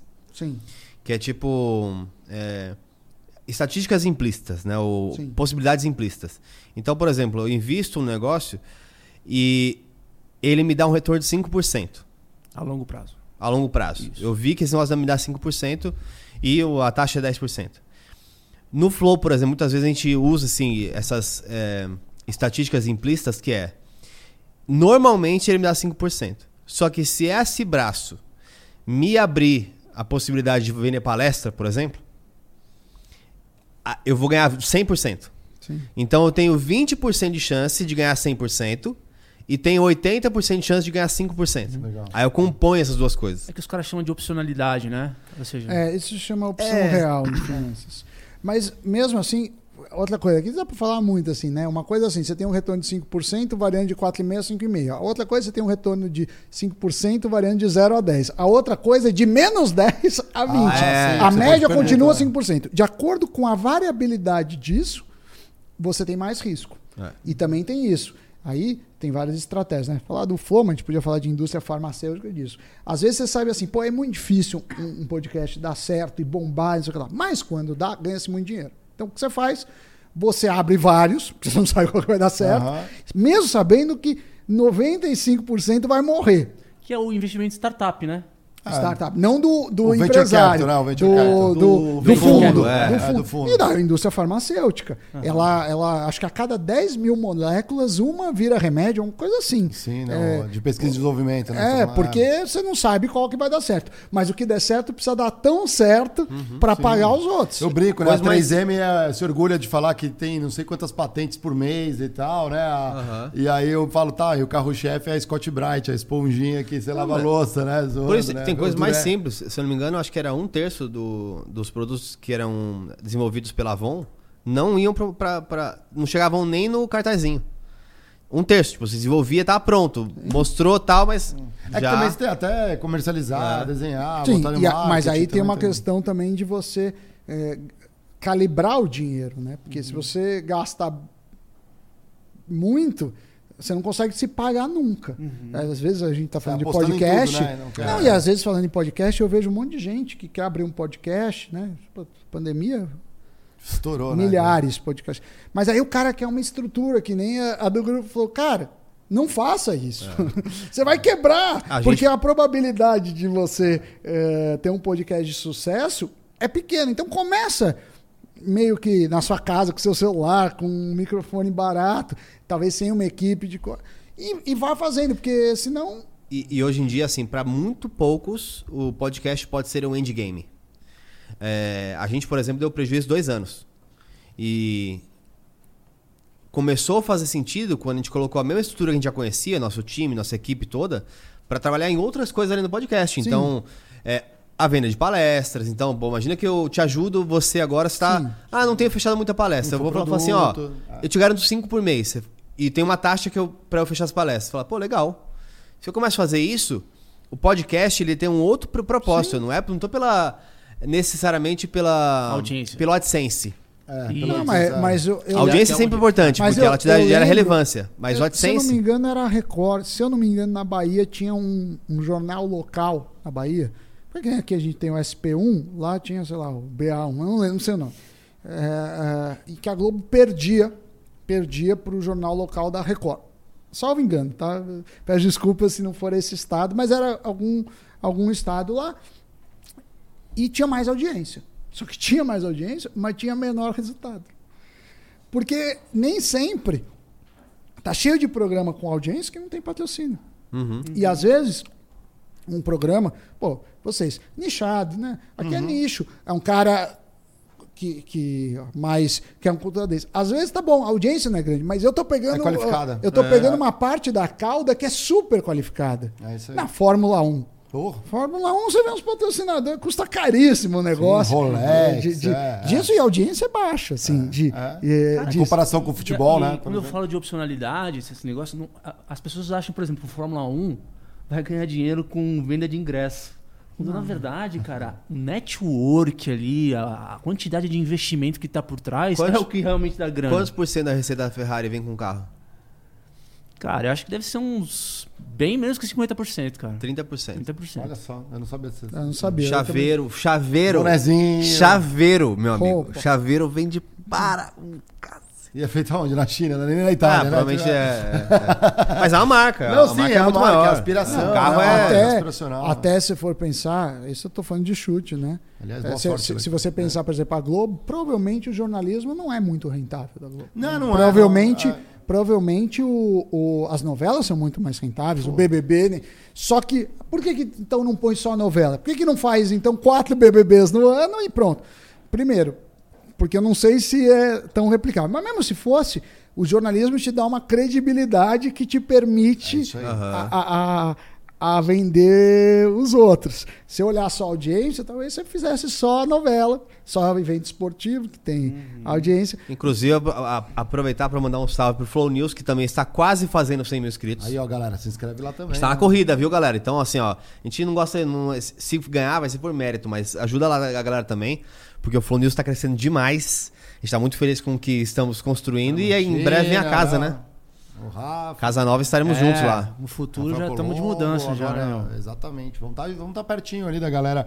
E- Isso é uma coisa interessante. Você, Você via muito viés dentro da- do, do jornalismo quando você passou ali, assim, não? É, a galera. Não. pô, eu acho muito louco Não, isso, né? Na época do seguinte- impeachment da Dilma, a Globo era, era de direita, golpista, depois aí agora no Bolsonaro. Eu, eu não coisa. posso falar pelos outros, eu sempre falei de economia, falei muito de finanças. O que eu vejo, assim, é, nunca me pedindo falar, ó, sua opinião é A, mas você vai ter que falar B. Nunca. Em nenhum lugar. Eu passei na Folha, na exame. No, no, no- Os caras podem pegar no teu pé, né? Mas nunca te. Não, mas ah, eu acho que existe o seguinte, talvez nos outros veículos, assim, pô, se o Sami é a favor de tirar governo e eles não querem essa opinião, talvez eles não te chamem para falar. Mas ninguém vai mandar você falar outra coisa. E, e eu acho que chega uma hora que, assim, cara, eu tenho determinadas características. Eu tenho a, a minha esposa, a, a Paty, beijo pra ela. A, a Paty, sabe quem é o Sami? Se ela quiser um cara alto, é, musculoso, é, surfista, não sou eu. Assim, não adianta muito isso. Então eu acho que também os canais escolhem as pessoas de acordo com o que eles querem. Assim, e eu não acho errado os canais terem editorial. Não acho. O cara tem o editorial, ele é dono, ele põe isso. O que é errado é se o cara imputar crime onde não tem. Isso é errado, assim. Ah, teve gente de direita que falou muita besteira? Teve. Mas o que eu vejo que a perseguição na direita é maior do, que, na da esquerda, que esquerda. também fala muita besteira. É, Assim, então, quer dizer, pra mim, qual que é o limite de falar besteira? É imputar crime e é legislação. Porque, assim, todo mundo tem direito de achar o que eu tô falando uma, uma porcaria. Ah, você é um, é um bosta, tudo bem. Agora, se o cara falar, não, mas você, você rouba, não sei o que. Bom, aí ele tá me imputando um crime, aí já existe uma legislação disso. Porque senão fica um negócio. é, E aí vem uma questão, cara, você me lembrou de um negócio. A gente tá até falando antes do, do episódio da economia comportamental, né? A gente tem hoje, eu gosto da confusão, tá? Com ter esses debates políticos, assim, eu gosto da, do, Você quer da galera se né? Faz, faz aqui pra você ver. é, faz é. aqui, Não, faz porque um isso- político. Isso é necessário, cara. Porque você- no dia que acabar o debate, a gente tá fudido. Mas não tem muito debate, eu acho. Porque Então, se você for ver, eu é vejo conver- assim. É conversão para quem já tá Não, porque eu acho É. o seguinte. Pregar na, para convertido. Na né? Jovem Pan, por exemplo, não, não é por falta de convite, tá? Eu sei, pelo menos o Pânico convidam todo mundo. Mas os caras de mais à esquerda não vão na Jovem Pan. Ah, mas vocês levaram a Sofia Manzano, pô, mais esquerda que ela tem. Sim, né? É. mas, por exemplo, pergunta se o Boulos já foi alguma vez, mas pergunta se ele vai agora. Não vai. Pergunta se o Lula vai. Não vai. É, porrada, né? é, mas é convidado. É convidado. Eu, eu acho importante ter, ser, ser, ser convidado. Assim como eu também não vejo o, o- o contrário. Assim, Uhum. nos veículos mais de esquerda, eu não vejo o pessoal. de- Então fica meio ruim, porque você tem os debates em veículos mais à direita que às vezes tem um ou outro de esquerda comentarista, mas normalmente é o mais fraco e apanha muito, e o contrário também Mas, vale. mas aí eu acho que tem- é muito conveniente também para a mídia, que é um negócio, ela vai vendo o, teu, o público dela. E aí vai con- continua confirmando aquilo. Então ela não gera um debate e uma discussão. Você pega, por exemplo, e até acho que o Augusto Nunes veio aqui e falou muito bem isso. é, de uma forma bem elegante até. Mas ele foi falando, ó, quando eu falo isso aqui, a galera vai assistindo, vai vendo mais. Aí cresceu a Oeste, por exemplo. Mas existe muito também que eu vi, assim, ah, o cara fala uma coisa mais extrema, aí muita gente aplaude. Ah. Aí o cara vira uma persona nisso, É. entendeu? E que é fácil você virar uma persona. Não tô falando que é consciente disso. Porque você é aquele negócio, você faz um, uma embaixadinha, o cara.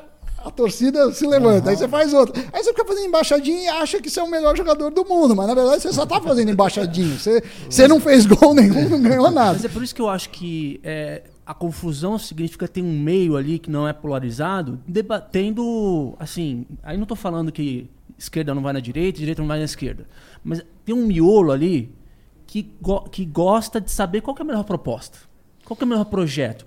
O problema é que as pontas, que aí vem a polarização, que descambou nos últimos anos, aí a gente foi para um, pra um espaço mais polarizado, eles fazem muito barulho, cara. Então, mas eu, eu penso o barulho. seguinte: é natural que as pontas façam barulho. Porque imagine se, se eu não acho que eu acho que eu nunca serei político, assim, não, não tenho, acho que não tenho vocação, não, não é meu estilo isso. Não, não falo nunca porque eu não sei daqui a 10 anos, 20 anos, mas assim, não é uma coisa que pesa na minha cabeça. Mas se você quer virar político, tá? O Sam quer virar político. Se você for um cara meio equilibrado, assim, em tudo, ninguém vai votar em você. É. Porque você não vai nem se destacar. Então, esse meio já, já fala assim: não, eu sou a favor da- das pessoas andarem com bazuca na rua. Se eu falar isso, vai ter uns simpatizantes. Olha, é o cara da bazuca. E se eu falar, não, não. Mas isso é foda, né, velho?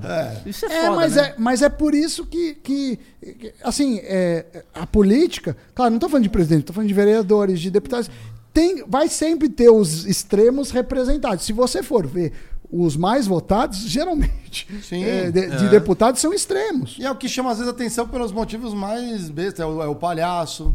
Aqui a gente já teve o varre, varre, vassourinha. Varre a corrupção.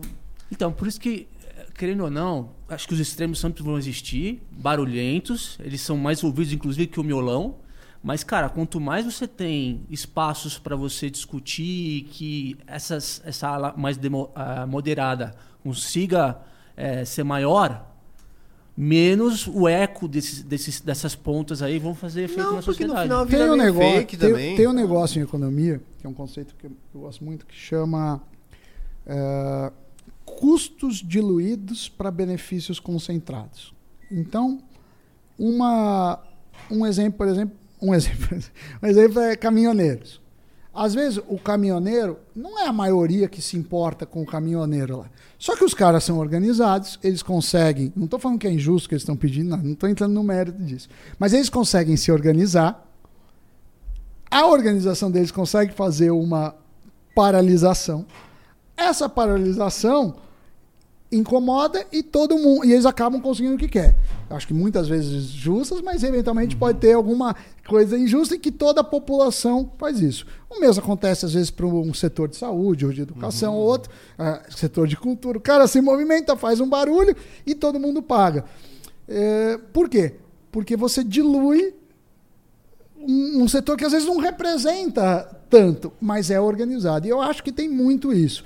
É, se for ver Twitter, assim, o que tem são as bolhas, né? Eu não sei se, é, para mim aquilo não é a opinião da maioria, mas tem o cara que me odeia, o cara, o cara, o cara me xinga, assim, se, é, por exemplo, se eu, se eu falo qualquer coisa do Bolsonaro, eu sou um esquerdista. Se eu falo qualquer coisa do Lula, eu sou fascista. Se eu falo do Bitcoin, eu sou, eu sou a o cara defende a política da China, mas eu sou o problema da Então, mano, mas a formação das democracia. bolhas, vai, pegando a tecnologia aí que aumentou essa questão das bolhas.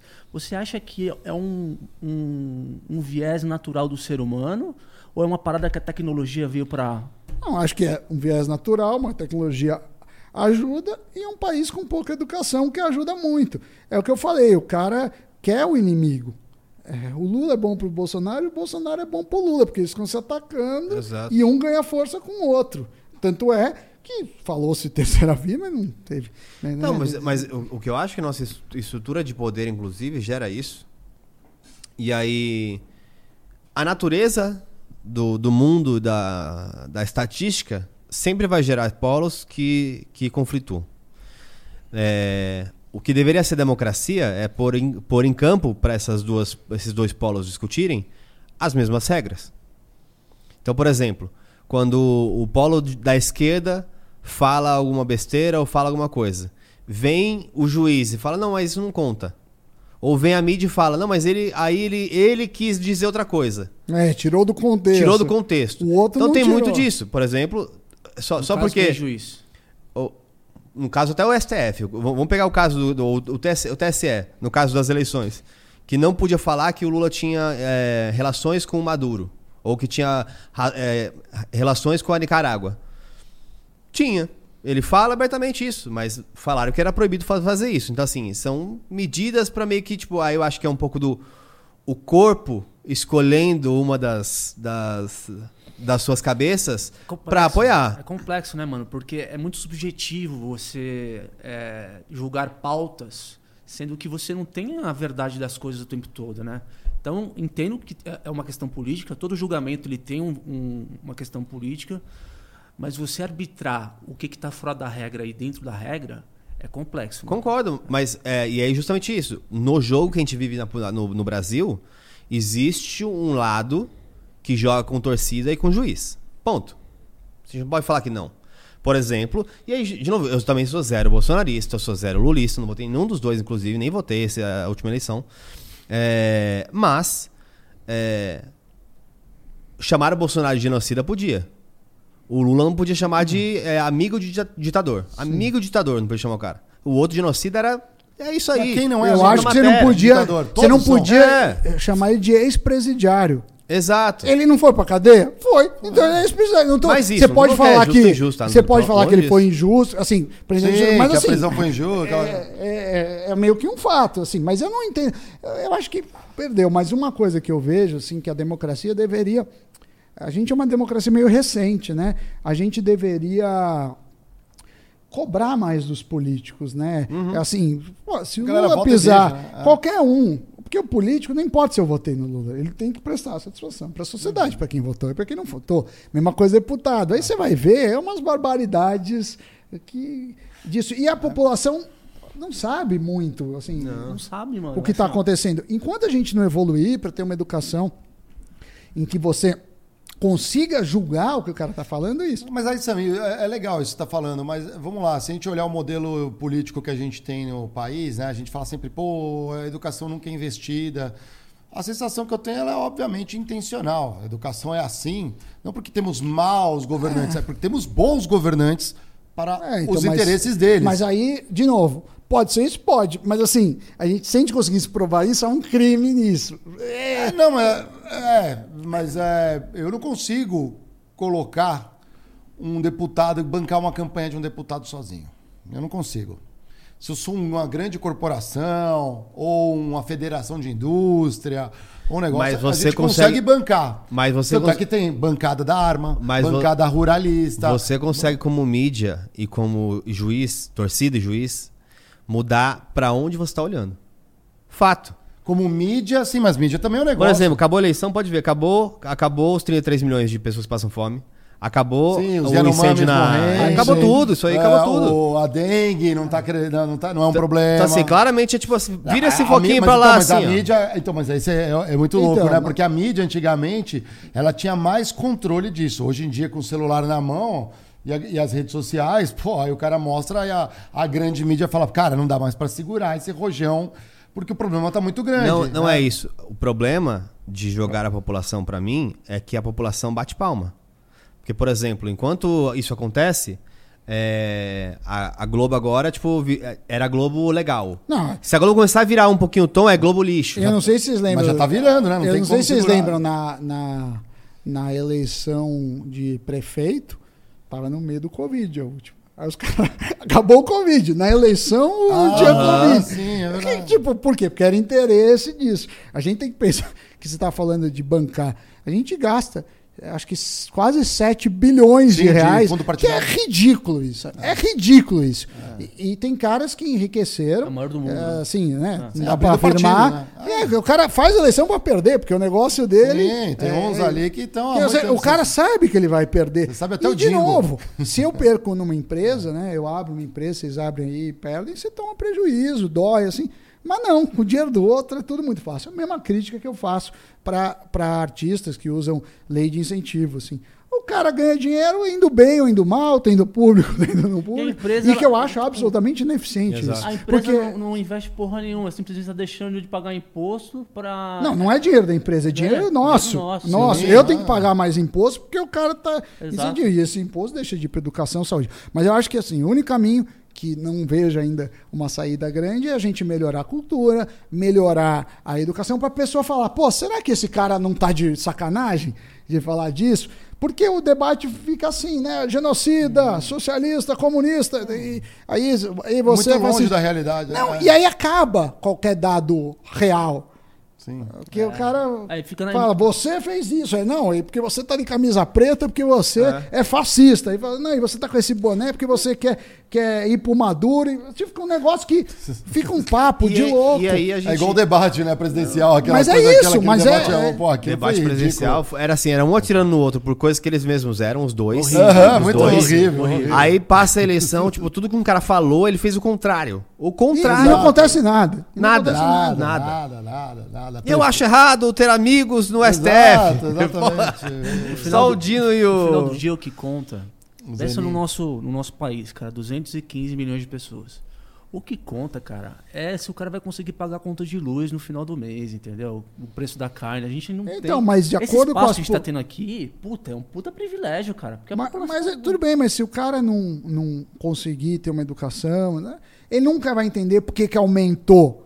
Ele aumentou Sim. porque às vezes está gastando mais, assim, não é? Não é porque tem uma questão Mas que muito. ficar consciente, Ele aí não que consegue, esses ele caras não, consegue- ganham a ele eleição. não consegue ué. questionar o que tá por trás. É, aí que tá. Será que não caberia uma reforma política? E como fazer? Não, lá, não né? tem a menor chance, eu acho, de ter. Eu, Eu não entendo não por Eu acho que não tem a menor chance, menor Nunca interesse. né? É. Eu acho que o político ele só vai por pressão. E não vai ter uma pressão porque a, a- a população não tem educação é, suficiente. Não é que é burra, é que não tem educação. Ninguém explicou, não deu acesso. Então o cara nem sabe que, o que pode e ser é feito. complexo, assim. Pouca gente entende mesmo, assim. É, eu lembro que eu tava uma vez na, na P&G e tinha uma amiga minha gerente e a gente tava discutindo sobre coisas que as pessoas não param pra se perguntar, né? É, ainda mais se a pessoa não fez finanças ou algo do tipo. Ela falou assim, cara, não consigo entender como que o PIB cresce. Uhum. Se é as mesmas pessoas, é o mesmo negócio, como que cresce? Como que... Cara, mas... é você imagina a população entender que, Sim, cara, não. não tem essa de você não pagou o negócio, o imposto, alguém tá pagando. Não tem essa, o free lunch. Sim. Não existe, tá ligado? Igual essas discussões que estava tendo sobre a, a tarifa zero, você perguntando às pessoas como implementar a tarifa zero no, no ônibus. Hum. Aí perguntava pros socialistas tal, como que, como que ia ser? Não, aí cada um faz o seu rolê e tal. Nossa, Mas quem que paga. subsidiar é, o- mas quem paga o motorista? Não, não, aí ele dá os, os corre dele e tal. Sim, sim. Você pega um... Chega num ponto que a pessoa desassocia a realidade Tem dos um fatos. custo aquilo, Desassocia. lógico. É. Tem um cu- Pode ser que ó, o benefício é maior, dá um outro benefício social pra galera, mas tem que botar na ponta do lápis. É muito mais eleitoreiro do que propriamente prático. É, você me dá um, ajuda a gente num, num panorama, né? A gente tava falando, até vim com o Diego pra cá, a gente veio juntos aí, pegou uma carona comigo, a gente tava falando da Bolsa. A gente tá num patamar aí de 130 mil pontos, a gente bateu alguns recordes, aí fica flutuando. É, mas, É. é, Bater recorde é meio estranho, porque fala assim: olha, esse é o maior número desde 2005. Você pode ler o seguinte: o cara que investiu em 2005 só recuperou agora. Até- então ele perdeu o dinheiro. Sim, se o cara O desce que 10 entrou. pontos, ele tem que subir Se- 11 para poder. cara- é. E tem a questão da inflação. A bolsa de valores brasileira é uma bolsa pequena, sim. Eu não diria que a, bo- a bolsa é um termômetro da economia. Ela é sempre uma antecipação. Então, assim, por- a bolsa subir quer dizer que a economia está melhor? Não. Para a bolsa subir, a previsão tem que ser melhor do que era antes.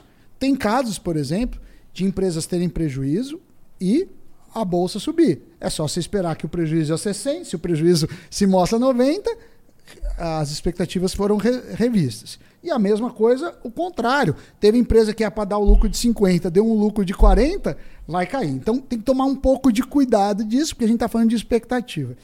É, eu acho que o Keynes, que é um dos economistas famosos é, clássicos, falou que é como se fosse um concurso de beleza em que você não vota na mulher ou no homem que você acha mais bonito, e sim no que os outros vão votar para ser mais bonito. É, ele explicava mais ou menos dessa maneira, que faz um certo sentido.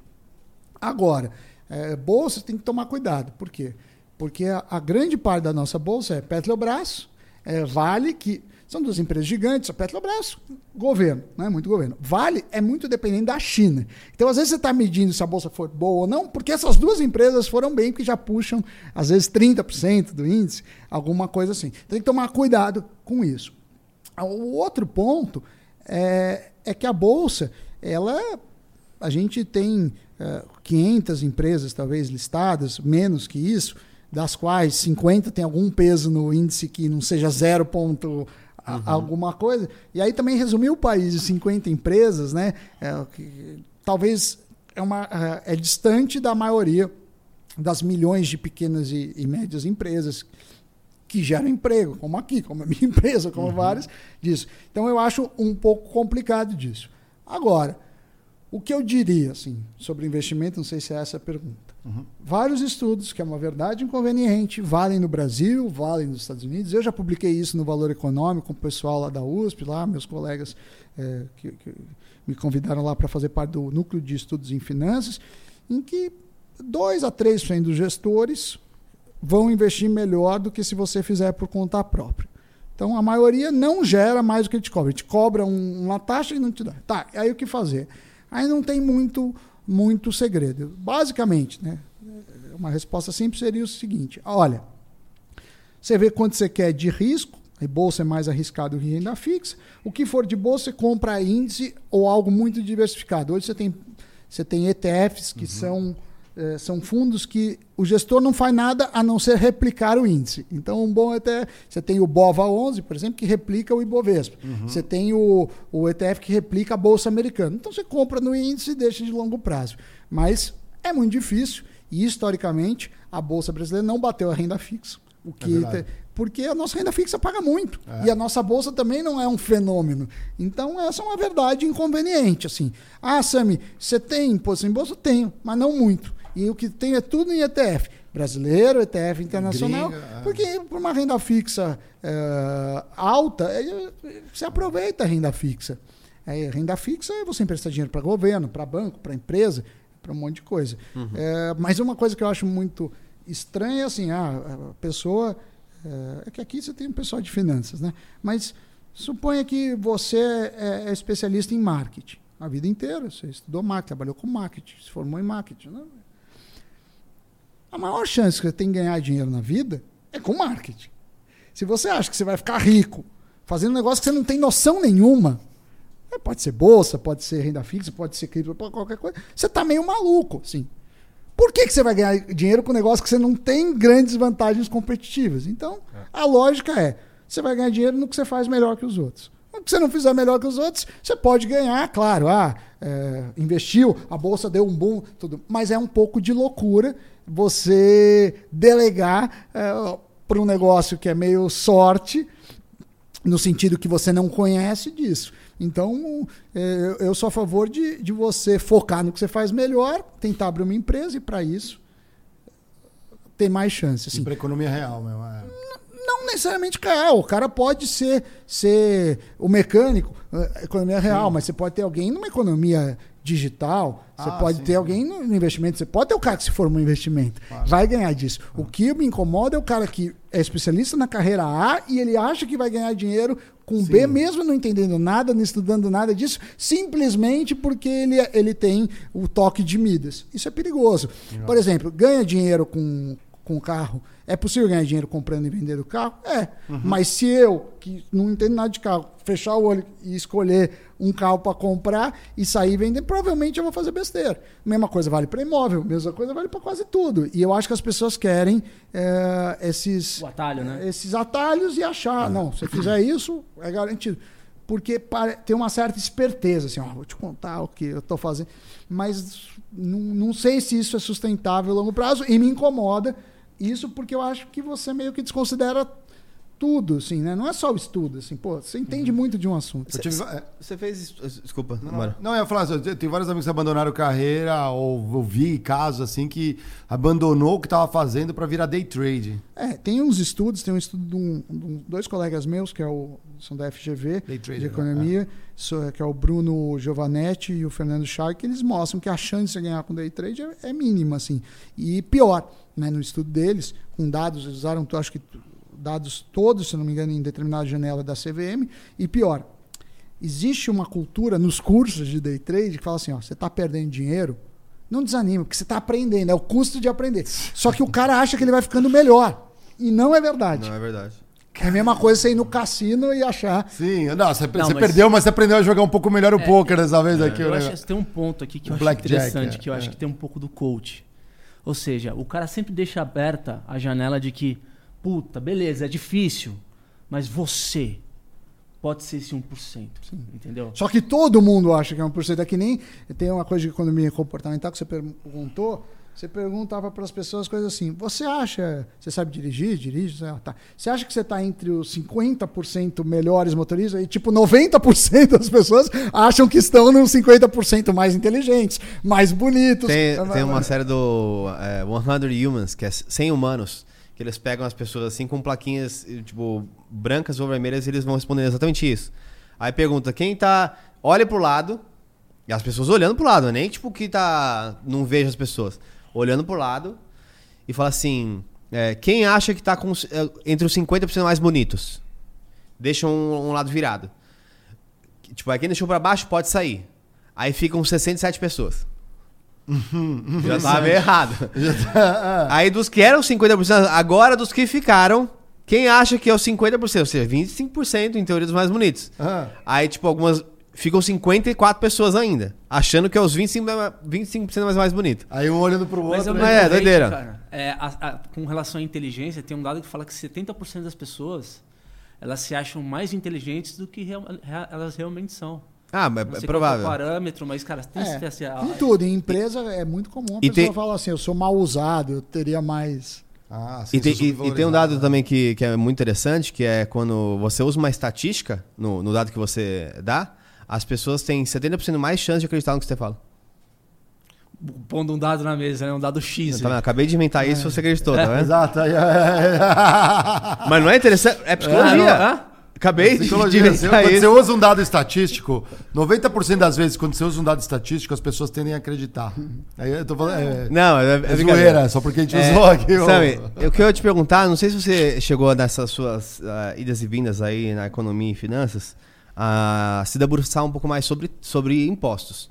Porque muitas, muitas pessoas, por exemplo, in- ainda mais num país que eh, tem conflitos sociais, existe ainda eh, um pouco mais essa eh, conversa entre esquerda e direita, né? O socialismo, o capitalismo e coisas do tipo. Eh, só que a gente vive num país que dos 11 setores, maiores setores da bolsa, por exemplo, se eu não me engano, 10, é, a taxa de impostos é maior do que o lucro. Então, em teoria, o malvadão é o, é o governo. Se eu pegar essa e todo fotografia. mundo é meio sócio do governo. Né? Exato. É, uma- é, e o maior sócio disso. Assim, eu tenho uma visão, e aí é particular, porque existem ortodoxos de economia. Assim, a sociedade tem que, tem que decidir o tamanho do governo que você quer na sua vida. Eu, Sami, gosto de um governo pequeno. Eu, Sami, acredito que o governo tem que ser pequeno, provendo coisas básicas que para mim são educação, segurança e saúde. Para mim, se você estiver bem nisso, você teoricamente dá condições do cara brigar por, por uma competição e ser meritocrático. Uhum. Tem gente mais extrema que acha que nem isso, tem que ser tudo privatizado e pronto. Não tem problema. Lembrando que a gente já viveu uma revolução por 20% de imposto, que era o quinto. Né? É. É, se a gente pegar a carga tributária do Brasil, ela não desce. Assim, se pegar prazo, ela só sobe, só sobe. É, mas pior que isso é que os nossos serviços são muito ruins, né? Se, se eu pudesse escolher, ah, que país você quer investir seu dinheiro, que é o imposto, para ter o, o, o retorno, dificilmente eu falaria Brasil, né? Então, A é, mas contrapartida é ruim, é isso. né? é, muito ruim. Se você pegar os, os nórdicos, assim, são países que o governo tem uma grande presença, eh, mas você tem serviços eh, de melhor qualidade. Acredito que, que o imposto é uma maneira do o governo tem que tirar você quer que o governo dê uma educação boa? De, de onde vem esse dinheiro? Agora o governo cobra muito ele gasta em coisas que não interessa por exemplo para mim eu não acho prioritário investir em, em, em cultura no sentido assim eu, porque quando o cara fala assim você vai pagar menos imposto? É aquilo que você falou você está pagando menos imposto, significa o quê? Eu tenho que pagar mais imposto para você pagar menos. Aham. Então eu não quero pagar mais imposto para outro, porque para mim todos os setores são importantes. Ah, o cara que faz eh, faz computador é importante? Para mim é importante. O cara que trabalha com esporte é importante. O cara que da cultura é importante. Mas eu não consigo falar, não. O cara que monta computador é, é, é menos importante que, que outro cara. Então eu acho que a gente Você falou que você não, não, não cola com investimento em cultura. A Coreia do Sul, eles investiram pesado lá atrás, há E duas retornou. décadas, e virou fenômeno é, mas, agora, eu- né? mas para mim o investimento É diferente. é, mas o pra, formato. Ah, não, sim. Mas assim, é, mas não, Não. não. foi igual o governo que... Não, Não. É diferente de formato quando você forma uma é, investimento do governo para formar uma, A indústria do uma cinema, indústria a indústria da cultura. versus você formar um investimento para manter dependente uma indústria. Ah, não, aí é, eu concordo. Não, mas outra né? coisa, a Coreia É. do Sul tá ok, ganharam Oscar, não sei o que lá, gosto do, das- Sim, do- dos filmes. Só que tá bom, depois você conseguir educação, saúde e segurança, você faz o que você quiser. Ah, não, o sim, que eu, sim, não é a O que eu prioridade, fico puto né? assim, você Aham. não tem nem saúde, Sim, você não tem nem segurança, nem educação. E a Coreia do Sul, sim. o grande ganho que fez a Coreia do Sul virar um país rico foi educação. Não foi cultura, não foi esporte, foi educação. Então, para mim, essa é a chave. E o dinheiro é finito. Então, é, a questão é, tá bom, vamos investir em cultura. Cultura é importante? É. Então você está me falando que eu tenho que tirar dinheiro da educação, da saúde para a cultura? Aí eu já acho que não, porque a gente tem uma saúde ruim, uma segurança ruim, uma cultura ruim. Então primeiro você faz isso, depois se discute outras coisas. Uhum. Eu não sou contra discutir. Não, não, legal. É. Mas o dinheiro é finito. Por exemplo, é, é, a priorização, a priorização das, do, do, investimento, né, no seu ponto. Né? Colocar né? 5 milhões de uma. de uma. em um show que 40 pessoas vão assistir, ou mil pessoas vão assistir 5 milhões. Quanto você gastou por pessoa para ter aquele o, prazer? O, o, entendi. O... Versus construir uma escola. O que vai gerar mais para a economia no médio, curto e longo prazo? É, a própria construção da escola já, já gerou não, os é, mesmos cinco. Não, aí e ainda, eu acho não, que é o é. plano, mas aí a gente nunca tem projeto para nada. Não tem um projeto na mas, educação. Mas eu, mas eu acho um que enquanto você cultura, não conseguir fazer é. educação, segurança e, e, saúde, você não tem que investir mais nada. Só cuida disso, assim. Ah, e o Ministério do Esporte? Tá, tá é, é depois disso, assim. Porque eu acho que é a base de uma sociedade, assim, sabe? De é, disso. Educa... Se a gente olhar a educação, né, os grupos privados estão é, ocupando muito mais é, cadeiras, Mas são por exemplo. Ruins. Você pegar, Exatamente. É. Você pegar as faculdades brasileiras, não aparecem em rankings internacionais. E não é só isso, a educação é ruim. Você pegar o PISA, que é, o, é aquela prova é, uhum. universal, o brasileiro não consegue se comunicar, ele não sabe as operações básicas. Não estou nem falando da faculdade, eu estou falando do uhum. básico, do básico, do básico. E, e nesse sentido é, é, triste, né? Porque, de novo, é, eu quero que viver num país em que a pessoa, independente de quem é o pai dela e dos recursos do pai, tenha, ou da mãe, tenha, um, tenha, tenha condições de brigar pelo sucesso por méritos próprios. Só que se eu não dou condições, é como que o analfabeto vai brigar no mercado de trabalho com um menino que fez uma escola mil vezes melhor? É. é que hoje, velho, a impressão que eu tenho é que o Brasil ele não tem muita capacidade de investimento, assim, sabe? Por isso que o governo, querendo ou não, ele tá não sei se o quão efetivo no, final, na linha final, mas ele está, querendo ou não, subindo o imposto para poder preservar a capacidade de investir em educação e saúde. Ele tá o que era o, é, o negócio do teto fiscal lá, do, da, o, o, o teto fiscal. É. A estratégia do governo, querendo ou não, em vez de você gastar menos, você preserva a capacidade do investimento, e aí em educação e saúde, para você. Aí eles estão tentando pegar o mato alto no que o cara pode pegar imposto. É, entendeu? mas aí você fica com um governo caro, você tem que arrecadar mais, aí o imposto fica muito caro. Sim. E daqui a pouco você fala assim, poxa, por Mas, que por eu exemplo, vou trabalhar tanto se, se, se o governo ganha é, mais do que isso? Mas eu. E economia, né? Isso é uma coisa que as pessoas às vezes não se tocam. O estudo da economia, a palavra de economia, a gente só estuda economia porque os recursos são escassos. Você não estuda economia e não faz decisões quando os recursos são abundantes. É, então, ou a, a, modelos econômicos podem ser aplicados a dinheiro, que é escasso, a tempo, que é escasso, uhum. a recursos naturais, que é escasso. Qualquer coisa seja escasso. Então, o estudo da economia, principalmente a microeconomia, está implícito a economia, a teoria da escolha. E para escolher você precisa renunciar. Uhum. Então, uh, porque senão tudo é importante. Assim, me fala uma profissão que não é importante, uhum, sabe? Uhum. Ah, o assessorista do elevador, porque agora não precisa mais. Tá, mas para ele é. É. Vai lá o cara que trabalha nisso e só sabe fazer isso. Uhum. Para ele é muito importante. Sim, então, entendi. assim, é que nem, que nem carteira de estudante. Carteira de estudante tem vários problemas, mas um deles é assim, tá, quem é estudante, carteira, tá, então se eu tiver um, um menino que tem 15 anos e ele nasceu na favela e não está estudando, ele não merece pagar menos na cultura. Meia, assim, entrada, não tem sentido nenhum. É. Então Fora já tá que, no preço, né? Não, além de estar tá no preço, mas mesmo se tivesse uma política desse sentido, uhum. então quer dizer, o cara tem que estar matriculado numa escola para ter um benefício que. Assim, eu não. É, é umas coisas que não, não fecham né, a conta. É, mas, enfim, acho que é uma decisão. É, é, é de novo, uma, uma, evolução da sociedade. Eu gosto de Estado pequeno, a gente gosta grande. Agora, a sociedade quer saber quanto de governo você quer na sua vida. Agora, uma coisa que a gente não pode negar é que o, o, o, o dinheiro é muito mal investido no Brasil. A gente não gasta tão pouco em educação para ser uma educação tão ruim. A gente não gasta é, tão pouco em várias outras áreas para ser tão ruim assim. É, Cultura. A gente nunca ganhou Oscar. Não tem Oscar brasileiro. Exato. A Argentina tem. E é um país muito menor É e verdade, tem. é a Coreia tem várias indicações, várias- a gente não tem. Assim, o que, que deu de cultura? É baixo investimento. É. né? Não, abaixo investimento que gasta uma fortuna com esses filmes. Uhum. São caros Mas então, filmes. é, é- Sim, é- meu. é- eu acho que é mais do São, mesmo. porra, é você mais não, do eu mesmo. fico magoado. aí, Não pô. é, E os clássicos do Leandro É uma Hassum, mesma galera. É uma que- mesma galera, que exatamente. não tá desenvolvendo Porra. o mercado. Gustavo Lima pegando o Rei Rouanet pra fazer show de um milhão de reais, sei lá.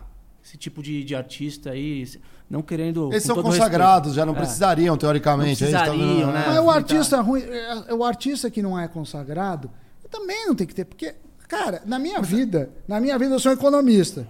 Tá, então eu vou abrir uma empresa, vou fazer coisa. Se eu errar, vai ser azar o meu, vou perder meu dinheiro e. Por que, que o artista eu tenho que pagar pelo erro dele?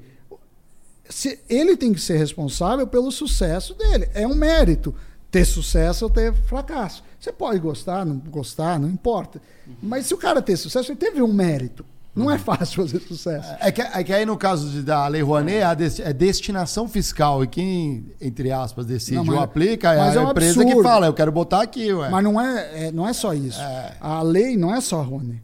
Hoje em dia você tem, nas plataformas de streaming, vai ter obrigação para cota de filmes brasileiros. Nas TVs você tem cota de produções brasileiras. Então você garante o mercado. As salas de cinema Também vão ter que obrigadas a ver. Ninguém quer ver o filme do cara. Então eu sou empresário de cinema, vou ter que botar um filme que eu acho uma porcaria, que eu não quero, porque a lei me obriga. Ah, põe duas da manhã. É, mas tudo bem, mas eu vou ter que pagar o iluminador, eu vou ter que abrir a bilheteria, eu tenho que pôr segurança, abrir estacionamento. O que, que vai acontecer? Cinemas que já estão sofrendo muito. No filme que as pessoas querem ver, eu vou ter que cobrar mais, porque é que nem e-mail. Alguém tem que Mas pagar, parece não que existe e-mail. disso, né? Tipo assim, as marcas vão decidir em que tipo de. Não, mas mas por que- exemplo, Pra eu mim é sou- muito simples. Não quer ter filme brasileiro é, rodando? Ué, Aí o governo abre os seus cinemas nacionais aqui. Abre Não, mas aí vai abrir com o meu dinheiro, Não, eu mas tudo que bem. Aí, aí- aí vai ver o modelo não, se funciona ou não. Mas, Mas faz aí vai, piloto, né? mas vai, vai. Mas lógico que funciona, porque o cara que fez e tá pegando do governo milhões, pra ele funcionou super. É. Ele tá tirando daquele ator da 50 Globo mil que todo mês mil ali. anos fazendo aquele filme lá e não se demorou pra É sair. o do. Chateaubriand, né? É o eu acho que é o Chateaubriand, Guilherme é, Fontes. é. Eu não sei, mas aí você tem casos. Mas assim, o conceito pra mim tá errado. Assim, o conceito pra mim tá errado, porque, assim, cara.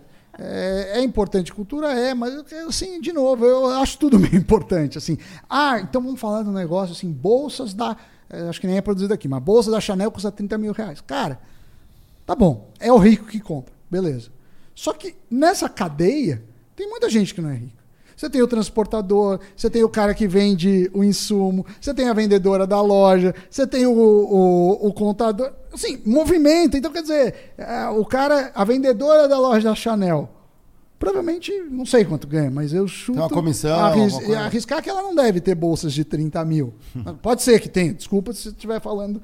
Um, Ela tira no, da, no, no, no allowance, na- É, mas mesmo assim, assim, o. o- então eu fico assim, no, o negócio é tudo. É tudo. Assim, quem que julga o que, que é importante, assim, sabe?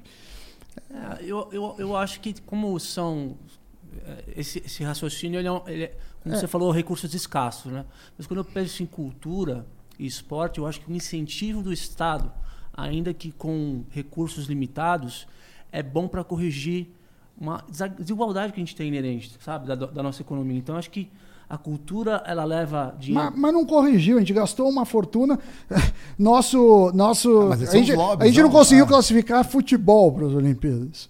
Eh, A gente na, na, eh, a gente na, Foda. na Copa do Mundo, se fosse hoje a Copa do Mundo, a gente não estava nem classificada. Eh, vários esportes gastam. Você nunca ouviu falar, gastam um dinheiro para manter uma comitiva, não sei eu também, lá. eu também acho que Então, esporte então, não pode ser um, um, Mas for- um bom, formador de heróis cultura, entendeu? cultura, o que, que a gente fez para a cultura do mundo? Você vai ver os Grammys internacionais, são poucos, assim, eu lembro assim, deve ter ganhado mais, mas eu lembro do Jobim e João Gilberto da década de 60, assim. E eu acho que nem usavam incentivo à cultura, assim. Então, quer dizer, o que, que a gente deu tão certo que esse investimento em cultura seja replicado? Eu acho a cultura aqui ruim, eu acho o esporte ruim, gasta-se muito dinheiro. E qual que é o grande retorno que a gente tem para a sociedade? Eu não vejo, eu não vejo.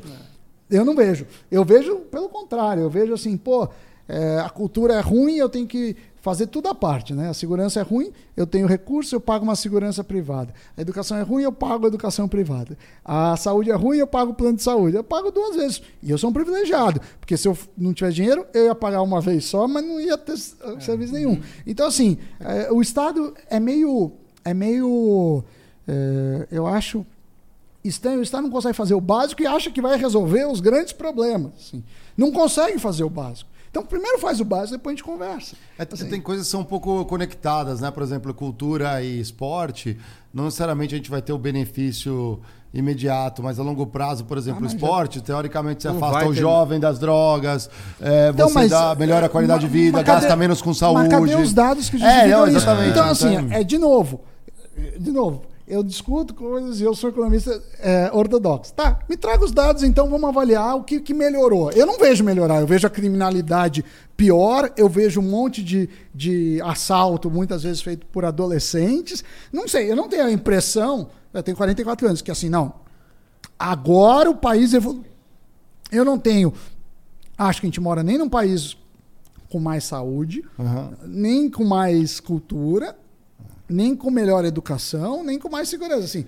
Então a gente falhou. A gente mas, falhou. Mas, por exemplo, é, quando você tem iniciativas municipais para escolas de música na favela, eu consigo tirar uma foto do, do impacto que tá, tá tendo naquelas crianças que estão naquela. Eu não consigo Naquela tirar uma foto da sociedade e falar, puta, esses caras não viraram bandido, entendeu? Mas tudo bem, vamos fazer os estudos, vamos pegar os dados, vamos capturar. Assim, você não pode gastar dinheiro público é. só porque você acha que, que ah, a ideia é sim, é boa. Porque deu é. um, a parte pelo todo. Aí que tá, lá atrás, a gente, eu imagino que o, o censo é super importante para a questão de dados. Fundamental. E aí, Esse censo aí deu, é. deu um monte de cidade que deu mais é, mais voto do que pessoa, não batia nas eleições, Caramba, porque o censo estava desatualizado. E isso dá problema, porque de acordo com e o é número de pessoas, o dá o, você dá recurso. Uhum. É, assim, é uma zona, assim, é uma zona. Não tem nem, não tem, nem tem que auditar o censo, né? Putz, isso é um, um baita de um problema. Como que você vê agora também essa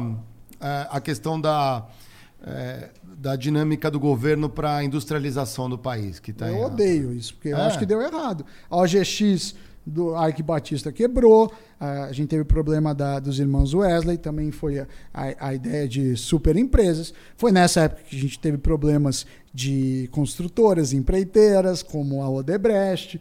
Enfim, acho que não deu. E a gente erra. Aí, de novo, vamos fazer uma política para para melhorar a indústria automotiva, que desde que senhor, a indústria automotiva é um bebê que a gente quer esse papo. É uhum. esse papo. Eu vou dar dinheiro, porque hoje ela não se paga mais daqui. O que eu vejo assim, mais e mais dinheiro, e aí teve, por exemplo, ano passado pegaram uh, quase um bilhão para. Tinha caminhão, mas uma parte era para carro. Tá. Você está dando dinheiro para quem compra carro. Quem compra carro de 70 mil não é o pobre. Então você está tirando o dinheiro da merendeira da escola, do ajudante de cozinha para para financiar quem tem carro. Por que, que carro tem que pagar menos imposto? Assim, é, para mim o imposto tinha que ser o mesmo. É bem de consumo? É, é tanto de imposto. Mas para mim existe uma, um irmão, primo irmão da corrupção. Porque se cada um é uma regra, hum, se cada um tem uma regra, uhum. Nada melhor do que eu ter um bando de advogados que muitas vezes fazem por vias legais, mas muitas vezes por baixo do pano, para privilegiar um, um setor ou outro. Mas ao privilegiar um, eu tenho que pagar pelo... O cara que não tem carro tem que ajudar quem tem carro. Mas, aí também... Mas isso é muito é. louco, porque é, a, o, o, governo, nessa tentativa de aumentar a arrecadação, sugeriu mesmo que nivelasse por igual os setores, mas o Brasil já está algemado nesses nesses setores, por exemplo, automobilístico, indústria Sim. que dão. Foi incentivado há muito tempo. Né? Incentivado né? e não conseguem é. sair agora. O governo falou, puta, tem que aumentar a carga tributária. Nivela por. Tipo, mas é, viciou é, a indústria. Não, eu sei, eu vou né? embora, vai. Se é, porque assim, se eu acredito em vantagens competitivas. Então, se o Brasil não tem vocação para produzir carro barato, você compra e importa. Porque o que eles fazem? Ah, não conseguem. Aí a primeira coisa é você botar um preço gigantesco no importado. Então, assim, se é ruim, Isso é ruim, você não consegue jogar de igual para igual. Então, em vez de eu te transformar em você ser melhor, eu vou lá, você vai lutar boxe com ele, mas você não consegue, porque você é ruim. Então, eu vou é, engessar a perna dele, ele vai andar com uma venda. Então, você fica piorando. Só que eu tenho que comprar o, o seu produto.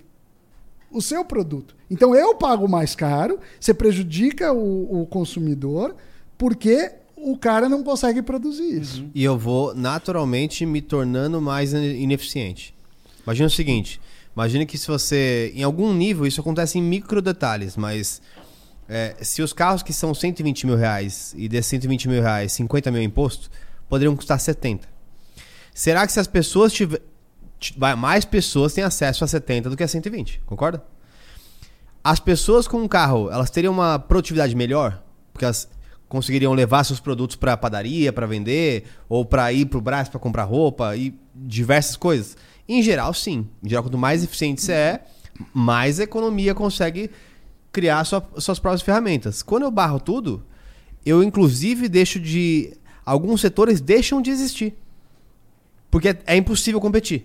Então, se é impossível competir, simplesmente melhor importar, ou os caras começam a ir, ir para os Estados Unidos comprar e trazer. O que eu tô é. falando é que existe um problema político, porque são, são setores que sempre foram subsidiados pelo governo por conta da quantidade de, de empregos que eles geram. Só que quando você tenta tirar, o Congresso brasileiro não deixa, porque tem um monte de deputado que representa essa, é, esses setores de indústria que vão lá, cara, e pautam. Que foi o que aconteceu agora. Sei nem como eles foram eleitos, né? Com que, com que verbo eles fizeram campanha? Entendeu? É isso que eu tava um falando. Tem é. um grupo de lobby no, no É lógico, exatamente. Não... Só que aí que tá, Sami, não, se a gente olhar o Brasil, né, que agora predominantemente é, é agro, né, quando a gente olha o nosso PIB, né, o músculo hoje é agro. E aí eu não estou falando de você que tem uma fazendinha com um ranchinho pequenininha, não. Estou falando dos grandes fazendeiros com fazendas maiores, com área maior que países, né?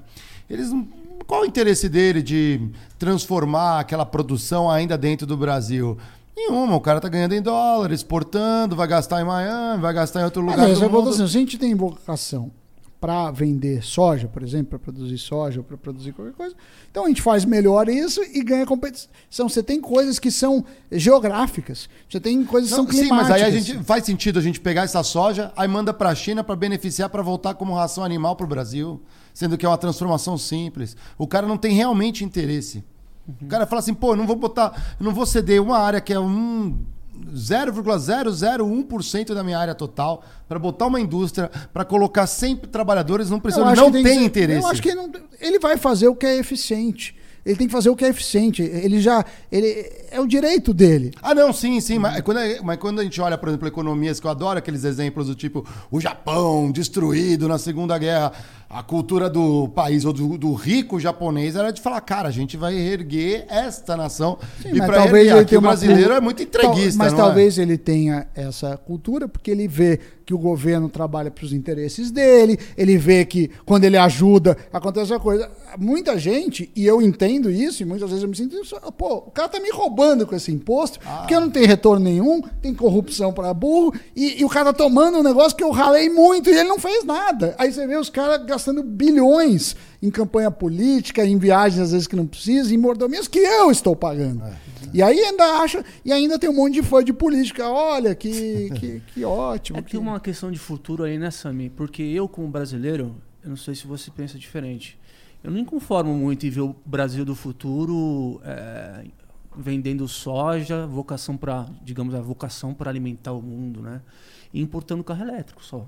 Então quer dizer que a, a nossa vocação é vender matéria-prima e comprar produto manufaturado? Não, é existem teorias é, sobre isso. Não é bem assim, porque às vezes hoje se fala em você ter processos. Então, às vezes, você fica super especialista num processo de fazer um microchip que vai ser mandado para outro lugar. Claro, quanto melhor a educação, quanto melhor a tecnologia, você tem mais coisas. Uhum. É, a nossa mão de obra, e muito por conta, às vezes, dos custos trabalhistas, às vezes é muito caro produzir no Brasil. Uhum. O cara prefere produzir em outro país. Uhum. E, e, não fecha a conta. O setor de serviço aqui é gigante. 70% é. Do, do PIB é serviço. É, eu não acho assim, ah, não tem, não tem montador, então o país não, não, não é relevante. Uhum.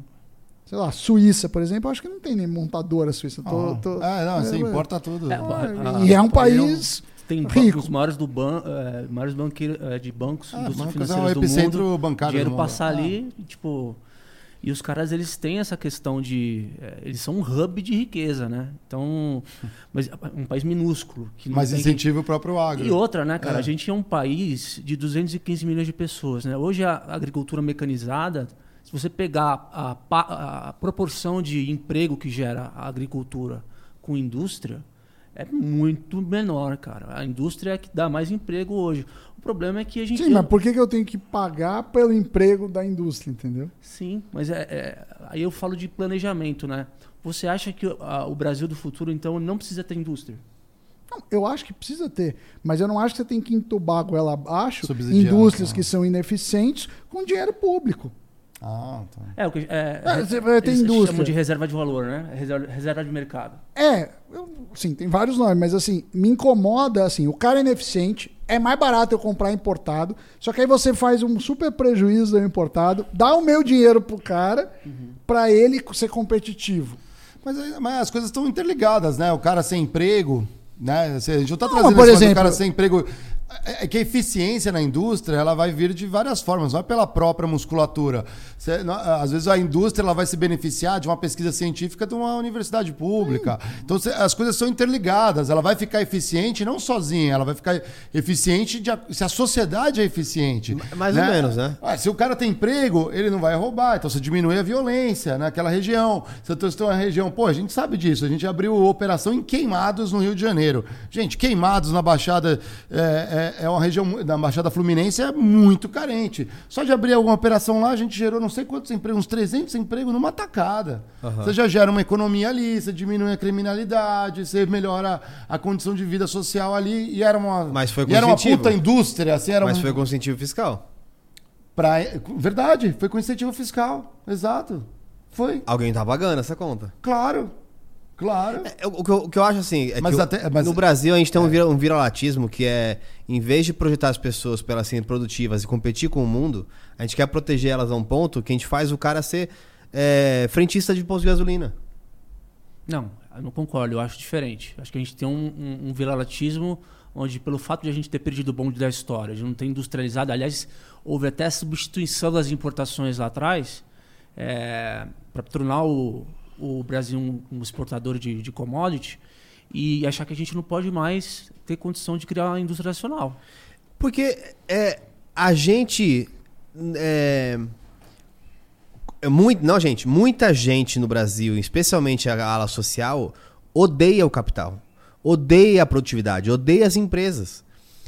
Inteligência artificial é um belo tema que o brasileiro tem tudo para surfar.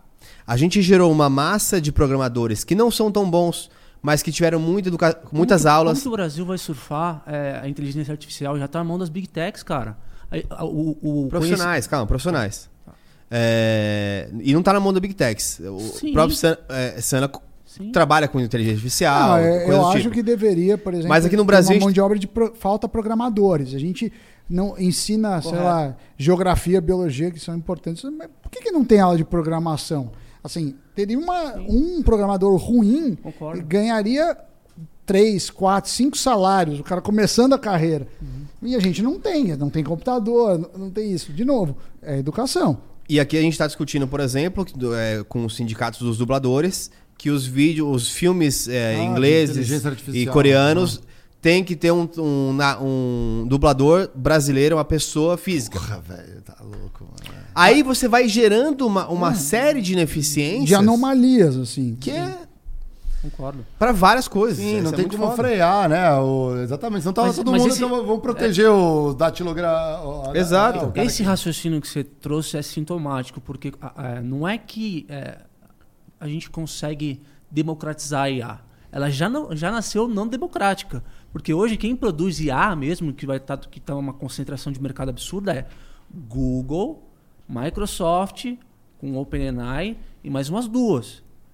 Então, assim, é, não é que eu vou ter startups que vão criar sua própria AI.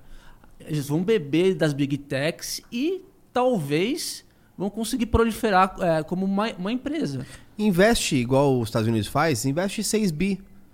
Eu vou investir 6 bi, em vez de pôr na cultura pra Cláudia Raia fazer um teatro, eu vou pôr 6 bi pra formar 10 mil profissionais muito fodas em AI. Quem investe nos Estados Unidos? Não, aí pode ser o Estado.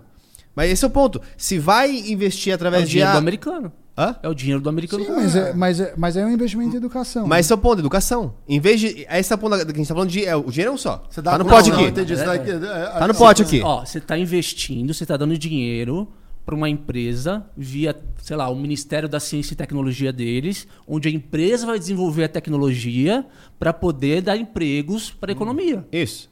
E o Estado é, o central disso, cara. Isso. E é isso que a gente tá falando. Se o dinheiro é o mesmo, esse tipo de iniciativa é uma, uma iniciativa da educação. Nós estamos tirando esse dinheiro para deixar, por exemplo, 6 milhões de reais, 5 milhões de reais uma peça de teatro que vão mil pessoas. E que muitas vezes é ruim. Não, assim, cara, você tá falando de arte, eu tô falando de ciência e tecnologia. É porque o, o dinheiro é o mesmo. Porque esse é o modelo americano, cara. O modelo americano, ele investe, tem investi investimento Pesquisa em pesquisa. né? É. Esquece o modelo americano. Não tem mais nenhum outro país no mundo. Falando assim, nós temos Mas 6 a bi Alemanha aqui. também é assim. Não, A França também é assim. eu, mas você está entrando em um, num ponto que não é o que eu tô falando. Tá. Esquece que tem outros países. Nós temos aqui 6 bi. Agora, no Brasil. Você tem duas, uma- um botão A, você vai pôr para educação e cultura. Se é pra, pra, lá para pequena escola que vai ter acesso a um computador, poder. De novo, volta pro educacional. Se é para uma escola de música na favela, onde as pessoas vão poder aprender um negócio, volta para educacional. Agora, se é para um, um- alguém que está sendo subsidiado para ser ineficiente, tá errado. Concordo. É que o problema é que a cultura, quando eu falo de incentivo à cultura, não é só simplesmente essas ineficiências. Tem trabalhos, projetos lindíssimos em favelas, enfim, para poder também atingir as pessoas que estão na base. Ah, cara, custo de propriedade, por exemplo, se esse cara não, vir, não- virasse um bandido e tá pelo caminho da música, pelo esporte, existe um impacto da sociedade. Talvez não saibamos medir. Então, mas pra mim, se você não sabe medir, é tudo chute. Assim, então inventa um jeito de medir. Não dá para ser. O Estado não produz nada, certo? O Estado pega o meu dinheiro, pega o seu dinheiro para fazer uso. Para mim é uma irresponsabilidade o cara inventar uma teoria, pegar o meu dinheiro, o seu dinheiro, e, e porque ele acha, porque eu acho. É, Não tem acho. Você vai e mede. A gente tem é, histórico, pô, que não tivesse há 500 anos, mas dos últimos 50 anos existem dados do mundo inteiro. Pior, a gente não segue as políticas de outros países que deram certo. Você fala, tá, onde deu certo ter tanto custo trabalhista, encargo trabalhista? Eu não sei, mas não, mas é porque o Brasil é diferente. Mas, mas aí vira um negócio assim, porque é diferente. Aí eu, é, é, acho que a gente vira um, um- um- um país que, que não tem diligência. Assim, o dinheiro é, precisa ter responsabilidade, precisa ter diligência, precisa prestar conta. E infelizmente as pessoas acham que se é o político A, é deixa ele gastar porque ele sabe o que está fazendo, ou B. Só que é ruim, eu não quero saber se é o A ou B. Eu quero que o cara preste conta e que seja eficiente. E eu acho que a gente pode ter um ou outro mais eficiente, mas assim, a gente não teve nenhum político. Não, esse daí é o cara que se estivesse gerindo uma empresa seria um gênio. Não, não seria. É muito louco, né? Porque diligência num país que destina 5,3 bilhões para emendas de. relator, Sim, para- é. orçamento secreto, sabe, Porra, sei lá, Deus tá qual é o tá de nome. brincadeira, Pelo né? amor de Deus, uma coisa que não tem é diligência aqui. Eu Não, vou- é, pra gente dizer o óbvio, é, 10 bilhões foi o que esperava se arrecadar com impo- ah, os impo- impostos sobre importação da Shen, Shopee, etc., que vai na veia do pobre e ainda tira emprego de muita gente que fazia o que se faz aqui no Brasil, que é você ir no Dropshipping, braço comprar tá. e vender para outros lugares. Sim. É, e uma semana depois, canetou 10 bi a menos para uma das, das empresas que estavam envolvidas em corrupção. É, delistou a, o- E a uma multa semana. Não, o pobre no orçamento. Porra, eu vi. Só tem que tomar cuidado que quando a gente olha isso, eu vejo muito assim, é, é o verniz, né? Você passa um verniz de esquerda ou direita, mas as ações são sempre muito consistentes. Ano após ano, não interessa. Tá? Fiquem espertos aí. Tem que tomar cuidado Ah, só com numa... certeza. É. A esquerda e a direita são iguais, gente. Eu tô- eu Se o tô- Bolsonaro fosse Faria a pró-vacina, mesma coisa. a esquerda seria antivax. Isso, exatamente. E ninguém tá pronto pra discutir isso. Não, eu também não acho que o PT é, é governo de esquerda. Eu, cara, não acho que uma coisa que agora assim, eu concordo, não interessa. É porque é só ganho político. E aí é. você fica entrando no Fla-Flu, não interessa. Você não, Exato. Você, você, não tem que raciocinar. Você só tem que escolher um lado, tá bom? Beleza? Vamos achar rixa é. com um podcast pra. Vamos. Vamos achar a rixa. Aí o Lucão vai fazer uma pesquisa. Vocês põem aí, qual podcast que a gente devia ser inimigo? A gente vai ser inimigo do pânico agora, assim, pra, pra gente arrebanhar. Tá? Boa. Porra, xinga o Emílio. Xinga é, Emílio tá muito velho, velho. Cara da sacanagem, eu adoro ele, acho muito legal. O, um, eu gostava dele dando trote. Enquanto o Lucão vai botar o um emblema na tela, eu vou no toalete que estou muito apertado. Oh, eu, só, eu só tomo cuidado para uma coisa, a gente não ser muito. uma visão muito utilitarista. Das pessoas têm que fazer isso para ocupar. Porque, no fundo, se a gente fala assim, é educação para quê? É educação para o cara ser um cidadão e ter liberdade e as aspirações do que ele quer? Ou às vezes é aquela educação forçada para ele virar mercado de trabalho para uma empresa e tudo mais. Sim, então, mas exemplo, eu acho que uma função da pessoa é preparar ela para ela conseguir um emprego minimamente para se manter. Porque ah, senão, tá, você faz o que quer, mas você não consegue se manter, isso é um problema. Um problema, assim, no sentido, cara, eu não te preparei bem. Claro, idealmente você vai conseguir fazer o que quer e se manter dessa profissão. É. Mas, assim, a pessoa, eu acho. Uh, eu falei do, no começo, né? Ah, que meus pais nunca quiseram que eu fosse músico, eu tenho um filho. Eu tenho uma preocupação, ele tem oito anos, não escolheu a profissão. Mas eu tenho uma preocupação que ele escolha uma profissão que ele consiga se sustentar para o padrão de vida que é, é, pode falar que ele vai ser uma profissão que vai ganhar pouco e vai viver. Beleza. Mas assim, senão ele vai ter um problema. Senão ele vai ter um problema. É, assim, eu acho que eu talvez seja um pouco utilitarista de achar que as. Que, disso, mas eu me preocupo, assim, sabe? Eu falaria para um amigo, para um filho, pô, você vai por essa carreira, você tem como viver com isso? Assim, porque senão a gente começa, assim, mesmo ensino Somente faculdade pública tá cheio de curso que, tipo, o cara se forma para virar professor daqui, porque não, não tem empregabilidade, assim. É, e aí eu acho que o cara pode ter como hobby, mas assim, você precisa se pagar. É, talvez eu, é, eu passei por isso, cara. Meu pai falou, porra, tu vai fazer teu, teu curso de teatro depois tu se formar em engenharia. E, cara, assim, do ponto de vista de pai, você vai querer o melhor para o seu filho do ponto de vista que Sim. você acabou de falar. Você pode errar como pai, você pode ter uma visão errada, mas é. a sua intenção é, é boa, né? Uhum. Vai ser é, mais hoje, sofrido, né? Vai ser mais hoje sofrido. Hoje eu sei, por tudo que veio depois na minha vida, que meu pai estava correto, mas é, o fato de você hoje optar por uma carreira artística, uma carreira de humanas, te coloca muito mais em risco no mercado do que ser um engenheiro, né, cara? E às vezes o cara tem que abrir mão do sonho dele para poder é, fazer um curso que, mas, entre parênteses, o, o, mercado pede mais, entendeu? É, mas o. Às eu, vezes eu, você pode pensar o seguinte, pô, eu com música, assim. Eu sei que seria muito difícil ganhar dinheiro com música, tem muitos amigos que são músicos profissionais. É difícil. Difícil. Você faria mais dinheiro que o vinheteiro, por exemplo? Você o acha? vinheteiro é muito difícil ganhar, ele ganha muito. Amigo meu.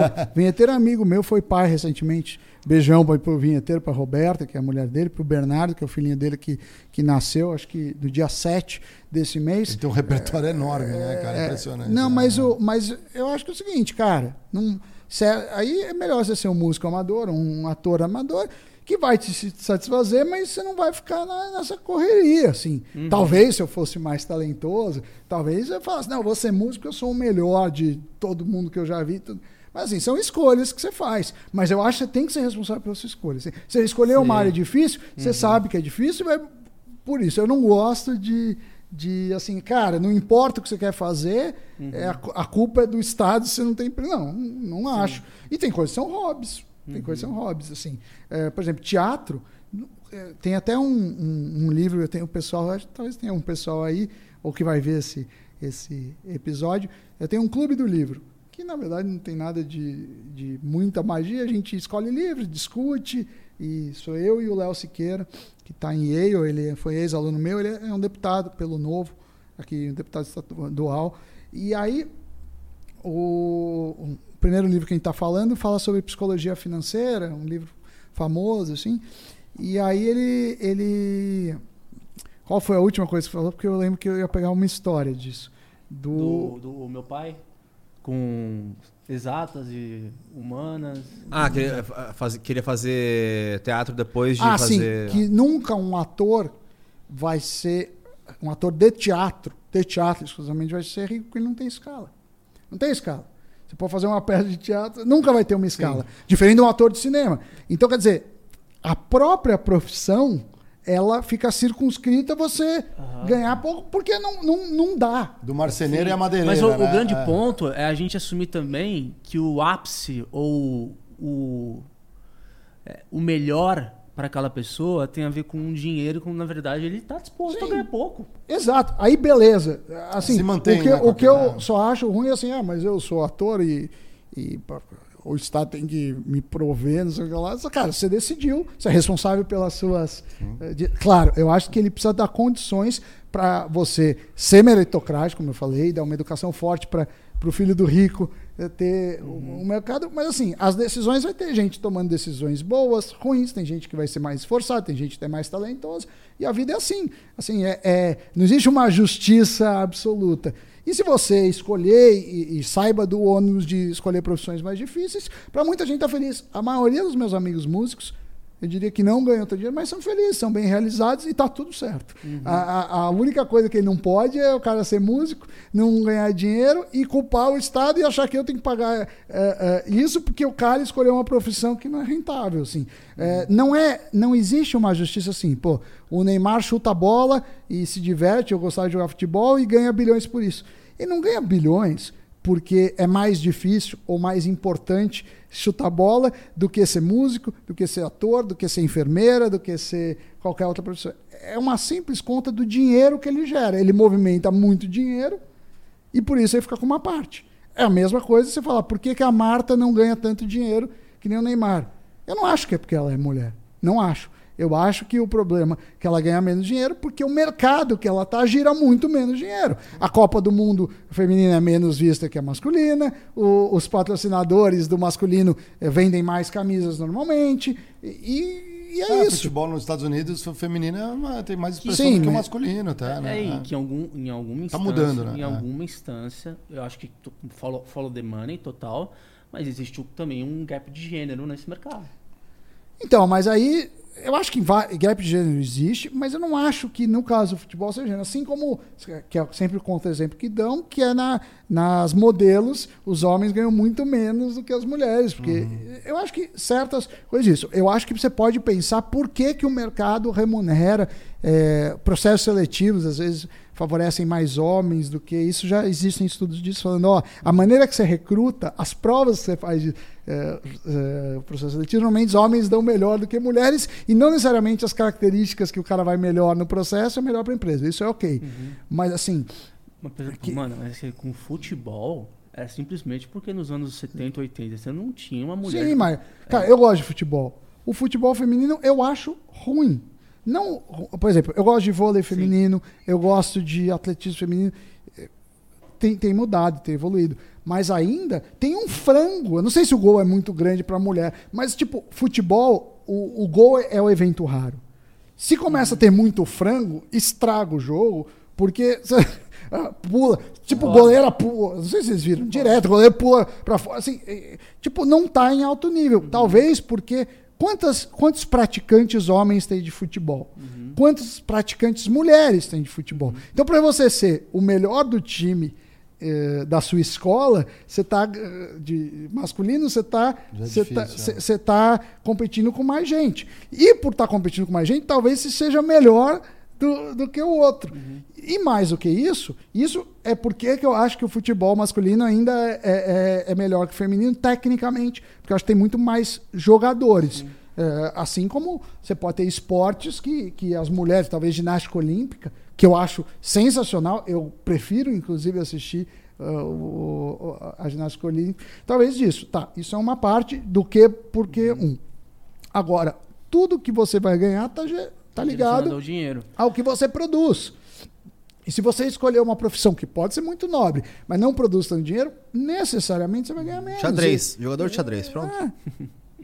mas assim, é, a, a, questão do dinheiro eu concordo plenamente, porque digamos que a emoção e, o, e a relevância do esporte em homens é, pode gerar mais dinheiro e aí, puta, porque é, é mais legal, digamos assim. Agora, o ganho do mercado do esporte feminino no futebol, cara, elas conseguiram o que conseguiram hoje porque antigamente não havia, do tamanho delas. Sim, sim, não havia. Tinha é. preconceito, tinha preconceito, tinha. eram impedidas de jogar. Eu não acho que o número de praticantes femininas do esporte e de homens seja só preferência. Talvez tenham razões culturais, razões uhum.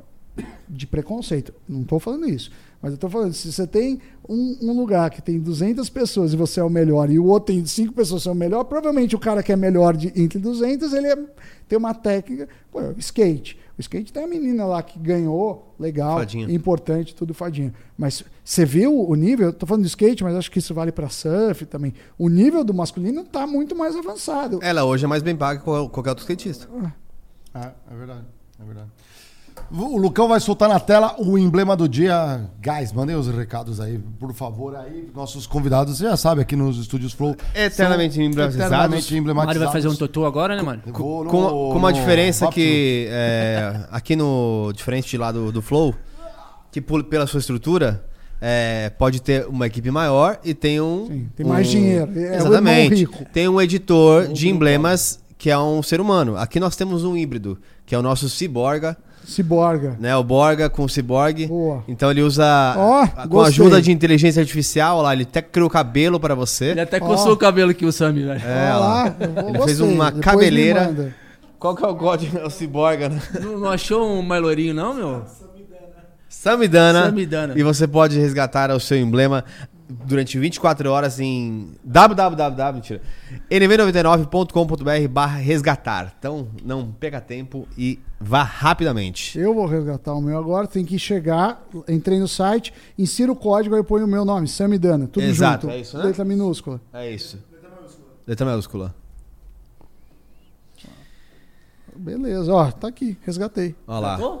Resgatei. Aí, Beleza. copiei a imagem, é isso, né? Tem gente que tem gente que coleciona isso aí desde o começo do Flow, né, ah, cara? Ah, porque depois, se o cara perder, já era. Não, ele não perde que tá na sua conta, não perde. Não, só não, se mas se o cara não. Ah, durante 24 horas não resgatou, aí só se comprar do amiguinho. É, mercado secundário. E às vezes existe isso. Oh? oh. Eu vou ficar rico. Não, mas o nosso recorde de emblema foi vendido R$ 1.200, um emblema.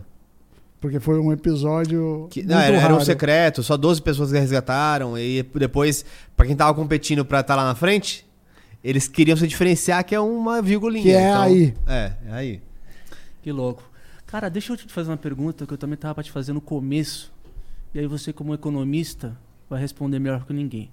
Você é um cara que sempre fala de recursos escassos, que é um cara que estudou na, na, na parte mais matemática, Sim, da, mais quantitativa, quantitativa da mais aplicada a uma ciência social. Onde você, ou seja, você considera a economia uma ciência mais exata do que Não, humana? é uma ciência absolutamente humana e social. A diferença, assim como o marketing, assim como várias coisas, você pode usar métodos quantitativos para validar ou não premissas, mas você não acha que o ser humano é, é, racional o tempo todo. Não se acha isso. Sim. O que você acha, assim, como que eu vou saber se uma política pública deu certo ou não? Uhum, uhum.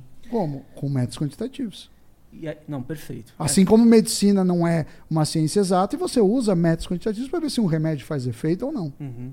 Só que existe é, uma outra dimensão que talvez não seja a sua e que ainda assim é influência de algumas escolas, coloca não a matemática, mas a história junto dessa história de, de do, da, da, da, ciência econômica. É, para mim esses cursos se transformam em cursos de história econômica ao invés de economia. É, porque eu, por exemplo, exemplo de um Celso Furtado. Você, você... A gente chamava de Celso Furado na faculdade de uma brincadeira. Celso Furado. Então, mano, é, é, isso que eu quero saber. Você acha que essa corrente, ela é uma corrente mais voltada a, a você acha que a heterodoxia ela é equivocada ou é só uma corrente que você respeita e okay? Não, é o seguinte, é. para mim é história econômica. Ele é um bom historiador, ele conta a história econômica, mas se de acordo com aquilo, você cria uma política pública, você tem que medir. Assim, para mim tem que medir. Não existe por que você não medir. É, por exemplo, um médico tenta lá, desenvolve lá, um farmacêutico, um remédio. Mas para você, ele desenvolveu tudo. Mas para você falar que o remédio é bom, não, você precisa testar. E precisa usar métodos. Não pode ser o achismo do achismo. Para mim, é, e aí você tem, às vezes, dos dois lados. Você tem também o cara que é ultra é, liberal, libertário, é, às vezes se dá um nome de anarcocapitalista, não todos, mas alguns, uhum. e que também vira uma parte que vem da filosofia, que é muito interessante, do, do pensamento. Mas para mim isso não é economia. Para mim, economia é você ter hipóteses, você formar e, sobretudo, você medir se algo deu certo ou não. Assim, para mim, as pessoas precisam ter um negócio em inglês chamado accountability, que é meio que a responsabilização.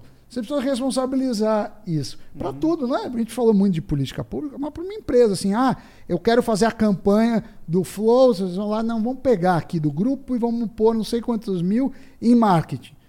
Tá bom, você tem uma ideia disso. Mas eu acho que você tem que medir quanto que deu de resultado, não. Esse crescimento foi por causa dessa campanha, ou foi. Claro, o mundo digital já é meio mais fácil disso. É. Eu quero ver se você fizesse um anúncio no jornal do bairro, para você ver se o cara veio aqui ou não por, por causa disso. Mede, né? é. é. então, então eu, eu, eu, eu vejo que assim, não importa.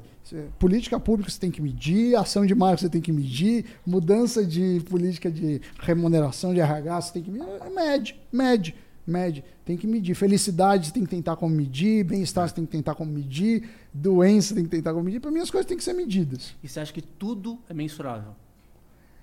Não, mas é melhor você ter uma medida e buscar uma medida do que você abandonar. Por exemplo, é, eu tive uma discussão numa empresa que eu fiz consultoria em que a gente fazia uma triagem de currículo para um modelo probabilístico. Basicamente, eu via seu currículo, esse currículo eu transformava em variáveis e com essas variáveis eu sabia não só a qualidade, mas assim, será que você não é um cargo muito, você não é muito alto para essa função? Uhum. E aí você pode ter, principalmente eh, empresa que tem telemarketing, essas coisas, tem muito turn, turnover. É, rotatividade. E, é, é, e é caro. Então, você tem que pegar o cara certo. E aí falaram o seguinte: não, Sam, você acha que você consegue medir tudo com as variáveis que você criou, com os testes? Não, não consigo mas eu consigo medir mais do que a entrevista do RH, porque a entrevista do RH também não consegue medir tudo. Hum. Então, para você jogar na seleção brasileira, você não precisa ser melhor que o Neymar. Se você for melhor que o Tyson, que foi, acho que, convocado, você vai ter vaga na seleção. Então, para você ter um modelo, você não precisa ser perfeito. Basta você ser melhor do que o não uso do modelo. E eu acho que os modelos buscam isso. Você ter nenhum uso. Agora, ah, você vai. Dá um caso. Porque é estatística que se dá quando você tem muitas, muitas observações. Então eu costumo falar, ah, casamento. Casamento, poxa, você quer saber se o seu casamento vai dar certo ou não? É muito individual do que um modelo. Mas se eu tiver que apostar em 10 mil casamentos, quais vão dar certo ou não, aí o modelo faz sentido, porque alguns eu vou acertar. Outro errar, mas na média Sim. eu vou fazer isso. Mas quando é um jogo que você vai jogar uma, ou poucas vezes na vida, aí não vale a probabilidade. Mas assim, como política pública, sem dúvida. Como política de marketing, sem dúvida. Como uhum.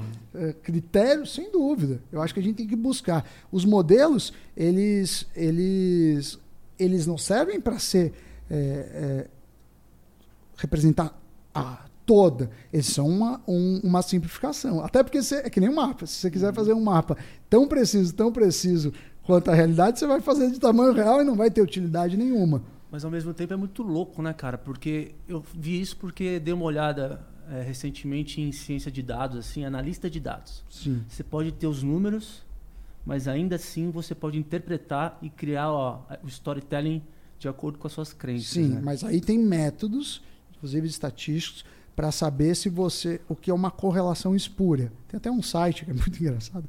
Hum. Spurious Correlation chama. Spurious Correlation. É muito bom.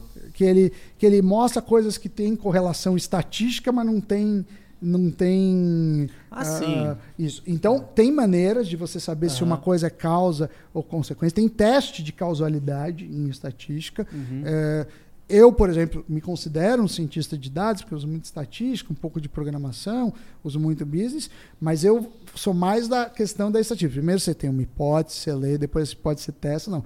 Porque senão você pode achar um monte de correlações espúrias e coisas que não têm o menor sentido e achar que tem. E outra coisa que se faz, por exemplo, eu trabalho bastante com modelo de crédito. Então, dá crédito ou não para a pessoa, de acordo com as características do empréstimo. Não. O que, que a gente faz?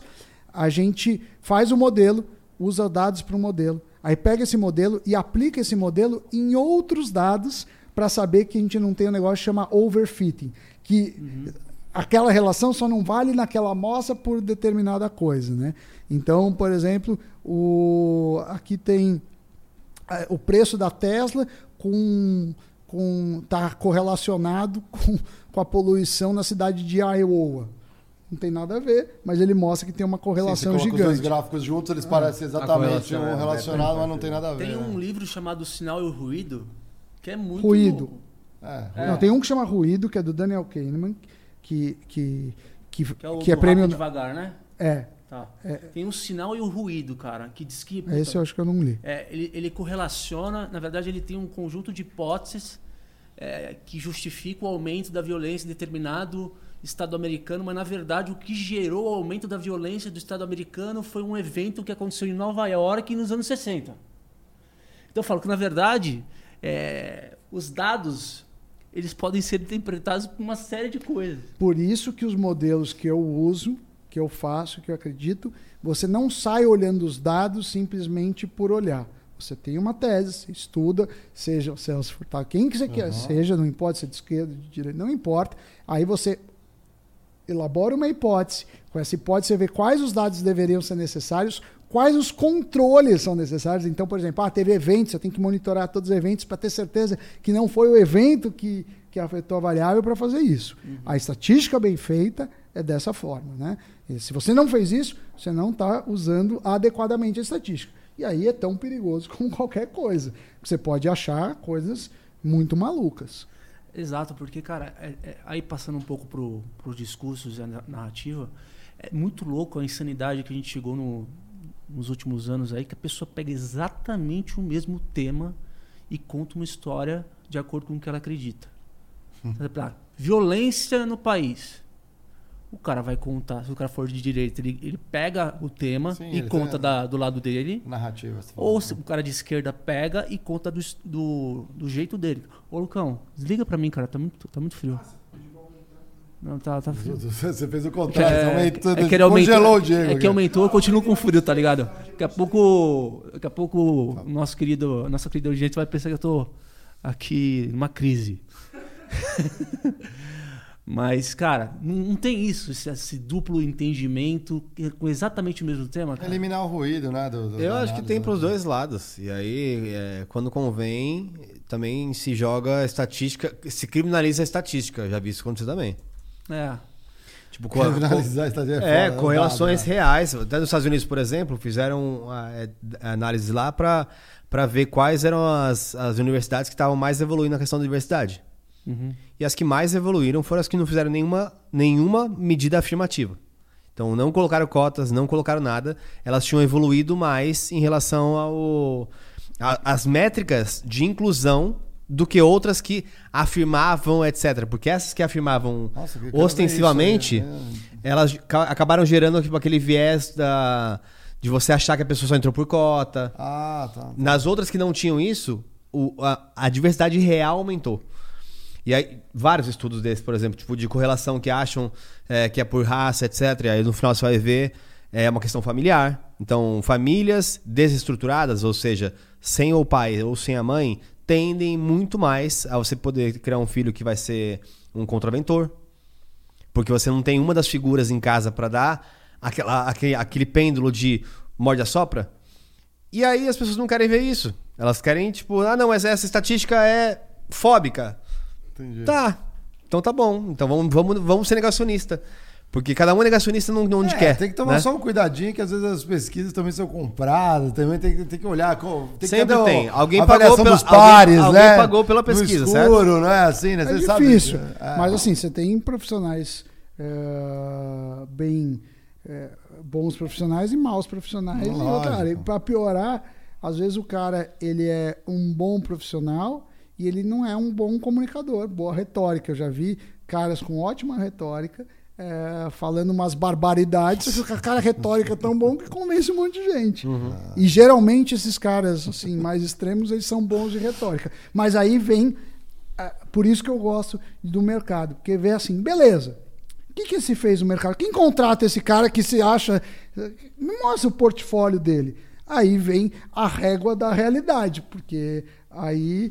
Aí geralmente o cara trabalha para alguma coisa que, que é um emprego mais estável, ou tem alguma coisa a ver com o um negócio público, porque aí ele não precisa é, ser tão meritocrático assim. É o que eu falei, na minha empresa, se eu errar, eu pago por isso. Geralmente o cara, quando erra, ele não paga por isso. Excelente. Dando recados aqui, galera. Na semana que vem vamos entrevistar aqui na terça-feira Eric Navarro, né? Juiz federal, é, um empreendedor do direito, né? Digamos assim, né? Vai ser muito bom o papo também. A galera é avisa a turma do jurídico e você aí para pegar umas dicas aí também. Assiste o Critiquei nesse dia, porque você, para pisar dentro da linha da lei, ajuda bastante, né? Para não se ferrar.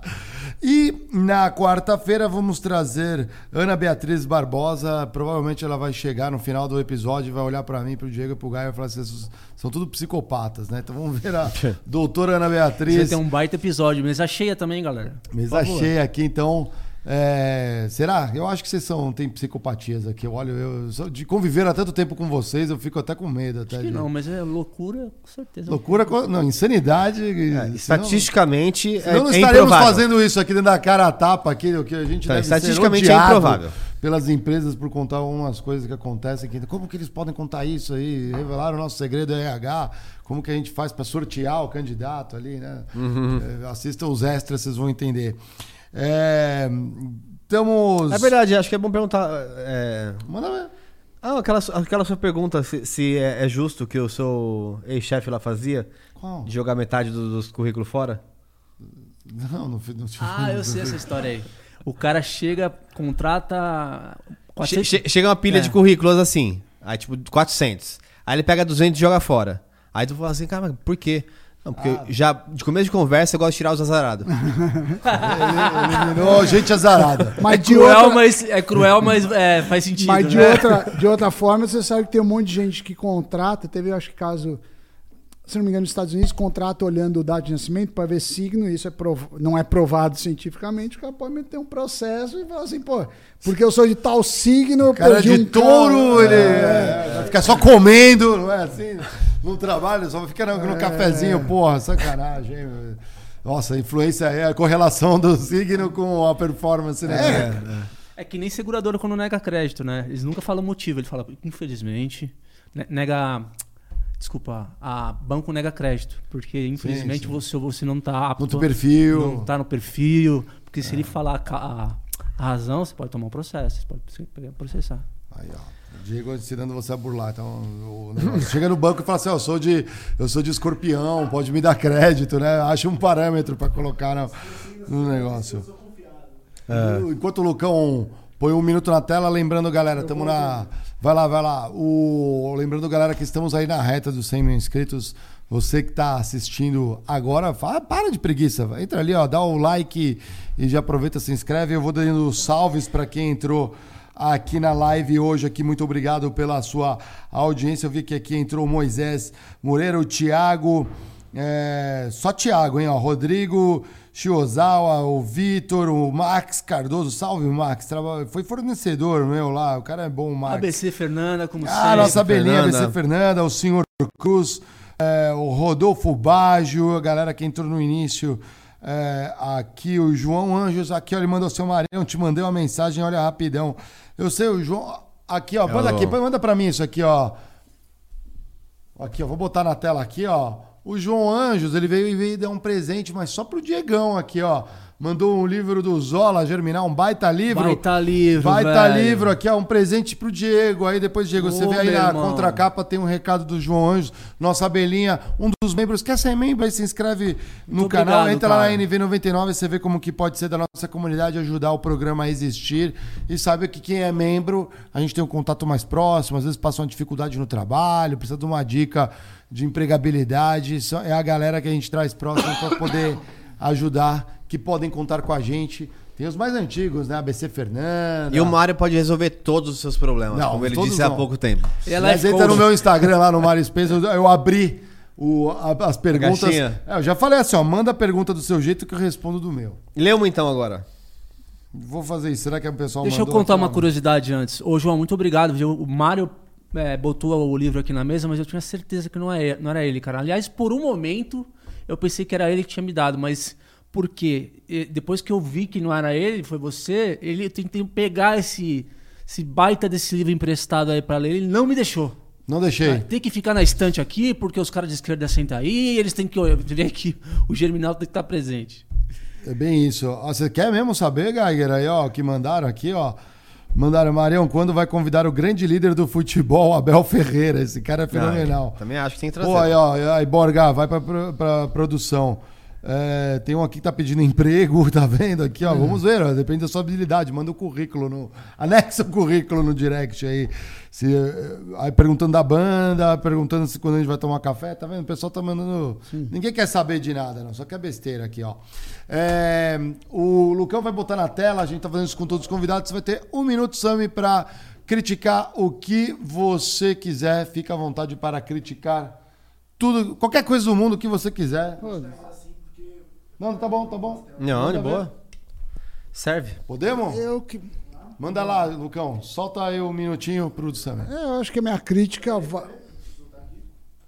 Vai lá. A minha crítica vai para os críticos ferrenhos, muitos deles professores, meus colegas, que resolvem todo o problema do crescimento do país, as políticas econômicas, mas nunca fizeram isso na vida real. Assim. Então, quando você olha é, a bagagem, é, como eu disse, com 20 anos você tem onde se formou, com 40 é o que você fez da vida. Assim.